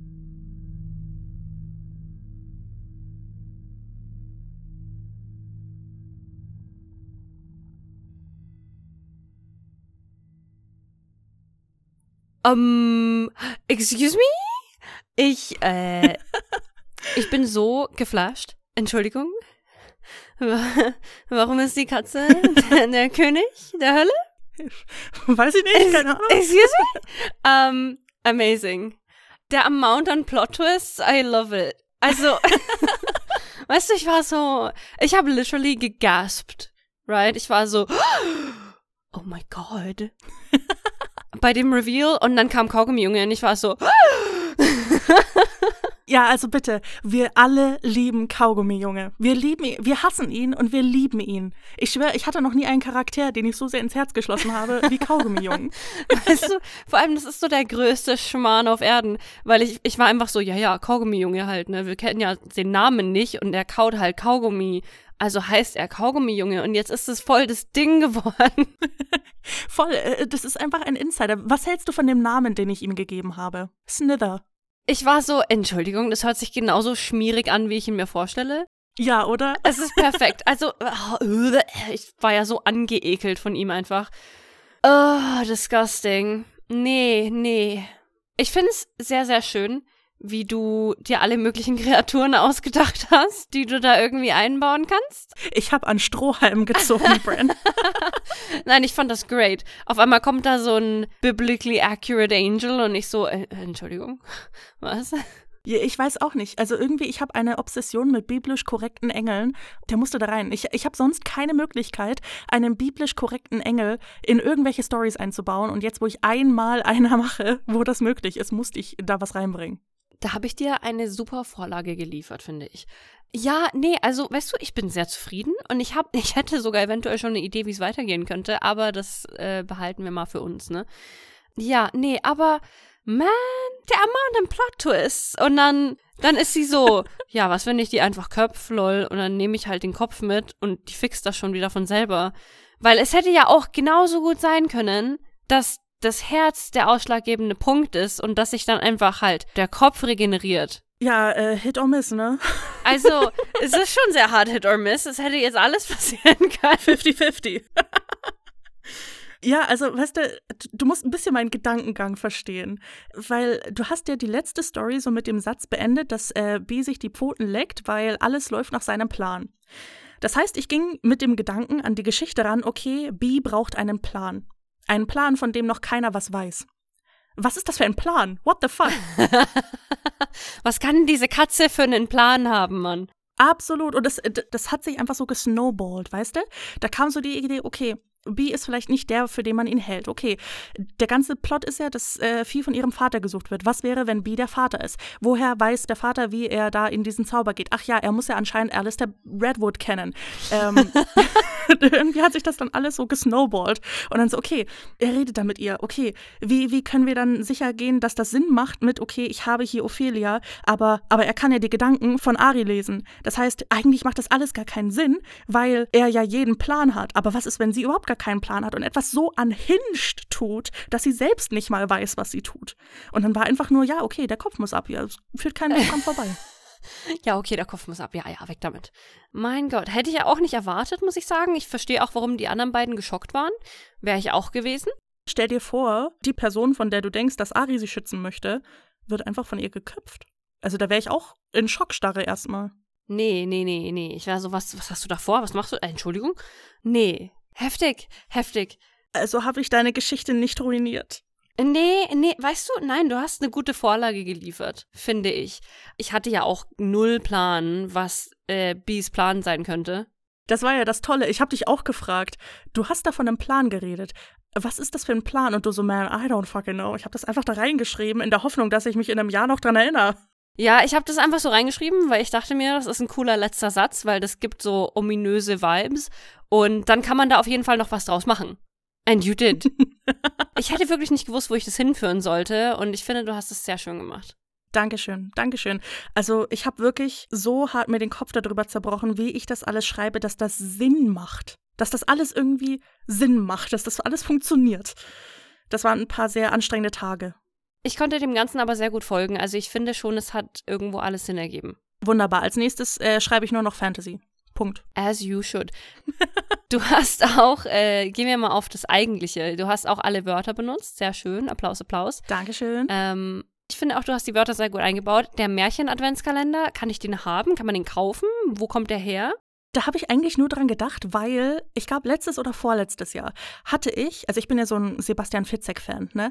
Und der hat einen Thriller-Adventskalender. Oh. Das ist auch ein Adventskalender in Buchform und das hatte ich davor noch nie gesehen. Und es ist auch halt so, wo es halt einer Geschichte folgt und die Seiten sind halt immer so zugestanzt und die musst du halt jeden Tag öffnen, um in der Geschichte weiterzukommen. Und dann dachte ich mir, ach naja, komm, wenn wir schon mal dabei sind, nehmen wir doch einfach das Prinzip. Ja, wieso denn nicht? Ist doch süß. Ja, aber ich hätte auch gern so einen Märchen-Adventskalender. Voll. Also ich muss auch ganz ehrlich sagen, ich habe bei so vielen Teilen in dieser Story so geort, so bis Seite 10 vielleicht war ich so, oh, hier ist mal wenn was Süßes passiert ist. Und dann ist es alles downhill gegangen und war unhinged. Und ein mancher würde sich vielleicht jetzt beschweren, dass es zu viele Anglizismen oder Denglisch in einem Satz waren, aber weißt du was, mir egal. Fuck it, we ball. Ist mir egal. Ich mache, was ich will in meinem Podcast. Anyway, ähm, sind wir mal nicht so. Also ich weiß ehrlich gesagt nicht, was ich mit so vielen Komplimenten machen soll. Da werde ich ganz rot. Aber, you know, mir ging es halt einfach mit deiner genauso. Ich war die ganze Zeit nur am Grinsen, weil ich mir dachte, mein Gott, was du alles aus dieser Story-Idee rausholen kannst. Und ich, ich bin echt froh, dass wir dieses Experiment gemacht haben. Weißt du, ich auch, weil ich war wirklich nicht mehr in meiner Comfort Zone, aber ich finde es wirklich sehr schön zu sehen, was, was jemand anders mit deiner Story anstellen kann, wie du schon gesagt hast. Also was man da halt alles rausholen kann. Weil das sind meistens so Dinge, an die du selber überhaupt gar nicht gedacht hast, die für dich nicht mal in Frage gekommen sind, nicht mal im weitesten irgendwo hast du dran gedacht. Und der andere ist so, ja, mach ich jetzt. Es gibt keine besseren Plot-Twists als Plot-Twists in Stories, die du eigentlich angefangen hast. Vor allem so Dinge, die du nicht erwartest, wo du bist, ja, das habe ich halt für Shits Giggles irgendwann mal eingefügt und dachte nicht, dass da irgendwann was draus wird. Und auf einmal ist es so ein richtig wichtiger Plotpunkt. Und auf einmal hat es einen Namen. Auf einmal hat es einen Namen bekommen. Nein, also ich Kaugummi Junge vor President, ich liebe den. Bitte nicht, Mann. ich glaube nicht, dass der ein guter President wäre. Not gonna lie.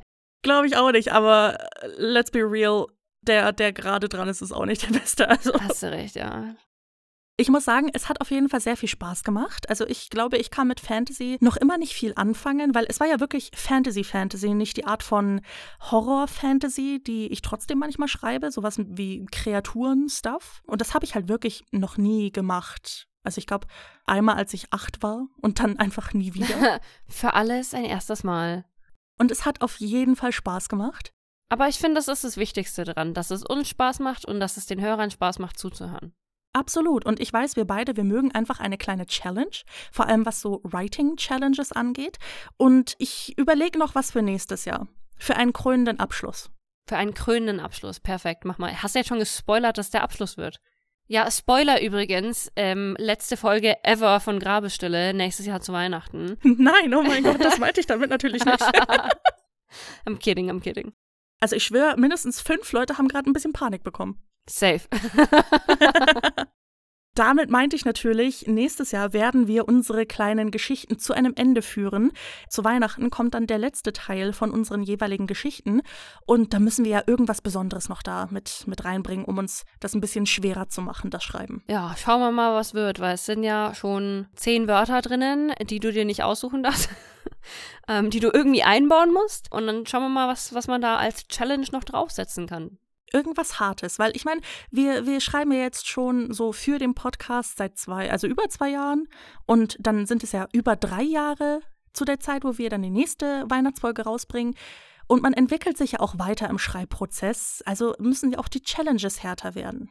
Man, es fühlt sich echt nicht so lang an. Ha, zu Weihnachten wird man immer so nostalgisch. Schon. Dann lass uns doch mal ein bisschen Alltag zurückbringen, bevor wir hier ganz emotional werden. Sag mir doch mal eine Zahl zwischen 1 und 16. 12. Wegen dem Rad der 12? Mhm. Ah, ich hab's richtig erraten. Uh, unser heutiger Fun Fact wird uns sogar gesponsort von einer lieben Hörerin. Uh. Der, der Fun Fact, also beziehungsweise der Anstoß zu dem Fun Fact kam von Christina auf Instagram. Und ich habe den noch ein bisschen weiter recherchiert, einfach weil, also das war so ein, ein Meme-Bild, was sie geschickt hat, wo halt die Quintessenz dieses Fun Facts drin war. Ich, ich lese ihn einfach vor. Fun Fact Nummer 12. Borstenwürmer können ihr Geschlecht auf mehrere Arten selbstständig ändern. Bekommt ein Borstenwurm viel Futter, so wird es zum Weibchen. Muss ein Borstenwurmweibchen jedoch Hunger leiden, so wird es zum Männchen. Ebenfalls wird ein Borstenwurmweibchen, dem das Gehirn entfernt wird, zum Männchen. Hierbei ist eine Umkehrung jedoch nicht möglich und es bleibt für immer männlich. Die Quintessenz des Memes war, wenn man einem Borstenwurmweibchen das Gehirn entfernt, wird es zum Männchen. Fair, ja. ich will nicht die Person sein, die über solche Witze lacht, aber es ist schon echt witzig. aber, ich, aber ich konnte mich jetzt auch nicht zurückhalten. Das ist sowas, da, da, da kicherst du einfach leise in dich hinein und das war's. Was ich gefunden habe bei meiner Recherche über die Borstenwürmer, ist, dass das mal ein Meme im umgekehrten Sinne war, also dass viele Männer in irgendwelchen Facebook-Gruppen verbreitet haben, dass wenn man einem Borstenwurm-Männchen das Hirn entnimmt, dann wird es zum Weibchen und dass dann irgendwelche Wissenschaftler das aufklären mussten, so nee, nee, nee, nee, nee, Boys, das ist eigentlich andersrum. Wow. Einfach, wow. Nee. Was man nicht so alles recherchiert für einen Podcast, ne? Ist so, ist so. Und weißt, das Beste ist, wenn du dieses Wissen wirklich anwenden kannst. Also manchmal bringe ich einfach zwischendrin irgendwelche Fun Facts und die Leute dann so, ah, mhm, wusste ich noch nicht. Und ich so, ja, wusste ich auch vorher nicht. Ja, ich habe mir das Wissen auch nicht freiwillig angeeignet, das, ne? Voll. Und am besten ist es dann, wenn die Leute halt nicht wissen, dass du einen Podcast hast oder nicht wissen, dass Fun Facts ein großer Teil des Podcasts sind und du siehst in ihren Augen, dass sie dich fragen wollen, woher du das weißt. Aber du siehst auch die Angst vor der Antwort in ihren Augen. die trauen sich nicht, die trauen sich nicht. Also das, was ich sehr gerne als Fun Fact bringe, ist immer das mit der Eisbärleber. Den finde ich toll. Ja, ja, doch, den werde ich auch nie vergessen. Und die Sache mit den juckenden Organen, oh, beziehungsweise dass Organe sich selbstständig an ihren Ursprungsort zurückschimmeln. Das finde ich okay, damit kann ich leben, damit kann ich mich anfreunden. Nein, äh, ich kann mich mit gar nichts anfreunden. Weder mit juckenden Organen noch mit in meinem Körper herumzuwuschenden Organen. Hö. Noch mit Menschen. das auch nicht, aber that's another story. Uff. Ja, nee, also Fun Facts sind schon manchmal fun bei Grabestille. Manchmal. Also ich fand den Fun Fact heute wirklich sehr fun. Vielen Dank, Christina, für die Zusendung dieses Memes, das uns zu diesem Fun Fact inspiriert hat. Danke. Wenn uns noch mehr Leute Fun Facts zusenden wollen oder vor allem in erster Linie Feedback zu den Geschichten geben wollen, wo könnten sie das tun? Immer sehr gerne auf Instagram unter grabestille.podcast. Und bevor ich die E-Mail verrate, möchte ich noch dazu sagen, dass äh, wir auf Instagram so ein paar Sachen ändern. Also ich, ich gehe mal davon aus, wenn die Folge rauskommt, hat sich schon einiges geändert. Ich studiere ja Wirtschaftspsychologie, ne? Und da hatten wir letztens einen Gastvortrag von einem Social Media Manager, der uns ein bisschen über Social Media Marketing erzählt hat, belehrt hat, I don't know. Und das Zeug klingt immer sehr gut in der Theorie, aber ich kann mir immer nicht vorstellen, dass das auch in der Praxis funktionieren soll. Und der hat da so ein paar Kennzahlen rausgehauen etc. Und da kam dann die Idee, dass wir doch vielleicht einfach mal versuchen könnten, Instagram nach Bilderbuch zu führen. Deswegen gibt es da jetzt auch ein paar mehr Posts außerhalb der äh, Folgenposts, wenn man das so sagen kann. Ja, ja, doch schon. Wir haben da zum Beispiel Empfehlungen für Bücher, für Musik, für Filme, für Tees. Wir haben Fragen an euch. Wir haben Zitate aus dieser Folge und aus vielen anderen Folgen, probably. Du so, ja, ja. Zukunftsjazz macht das schon. Äh, Zukunftsjazz macht das schon. Hoffe ich. und wenn nicht, dann macht sie das irgendwann. Ja, also irgendwann wird sich Zukunftsjazz darum kümmern, wenn ihr Glück habt, dann schon, wenn diese Folge draußen ist. Schaut doch mal vorbei. Wir haben lange an einem schönen ästhetischen Layout gearbeitet und ich hoffe, es gefällt euch. Euer Feedback könnt ihr uns natürlich immer per Mail geben, nämlich an grabestille-podcast.web.de oder falls ihr euch mit anderen Leuten vernetzen wollt, Bran, dann könnt ihr sehr, sehr gerne unserem Discord-Server beitreten. Den Link dazu findet ihr in unserem Linktree.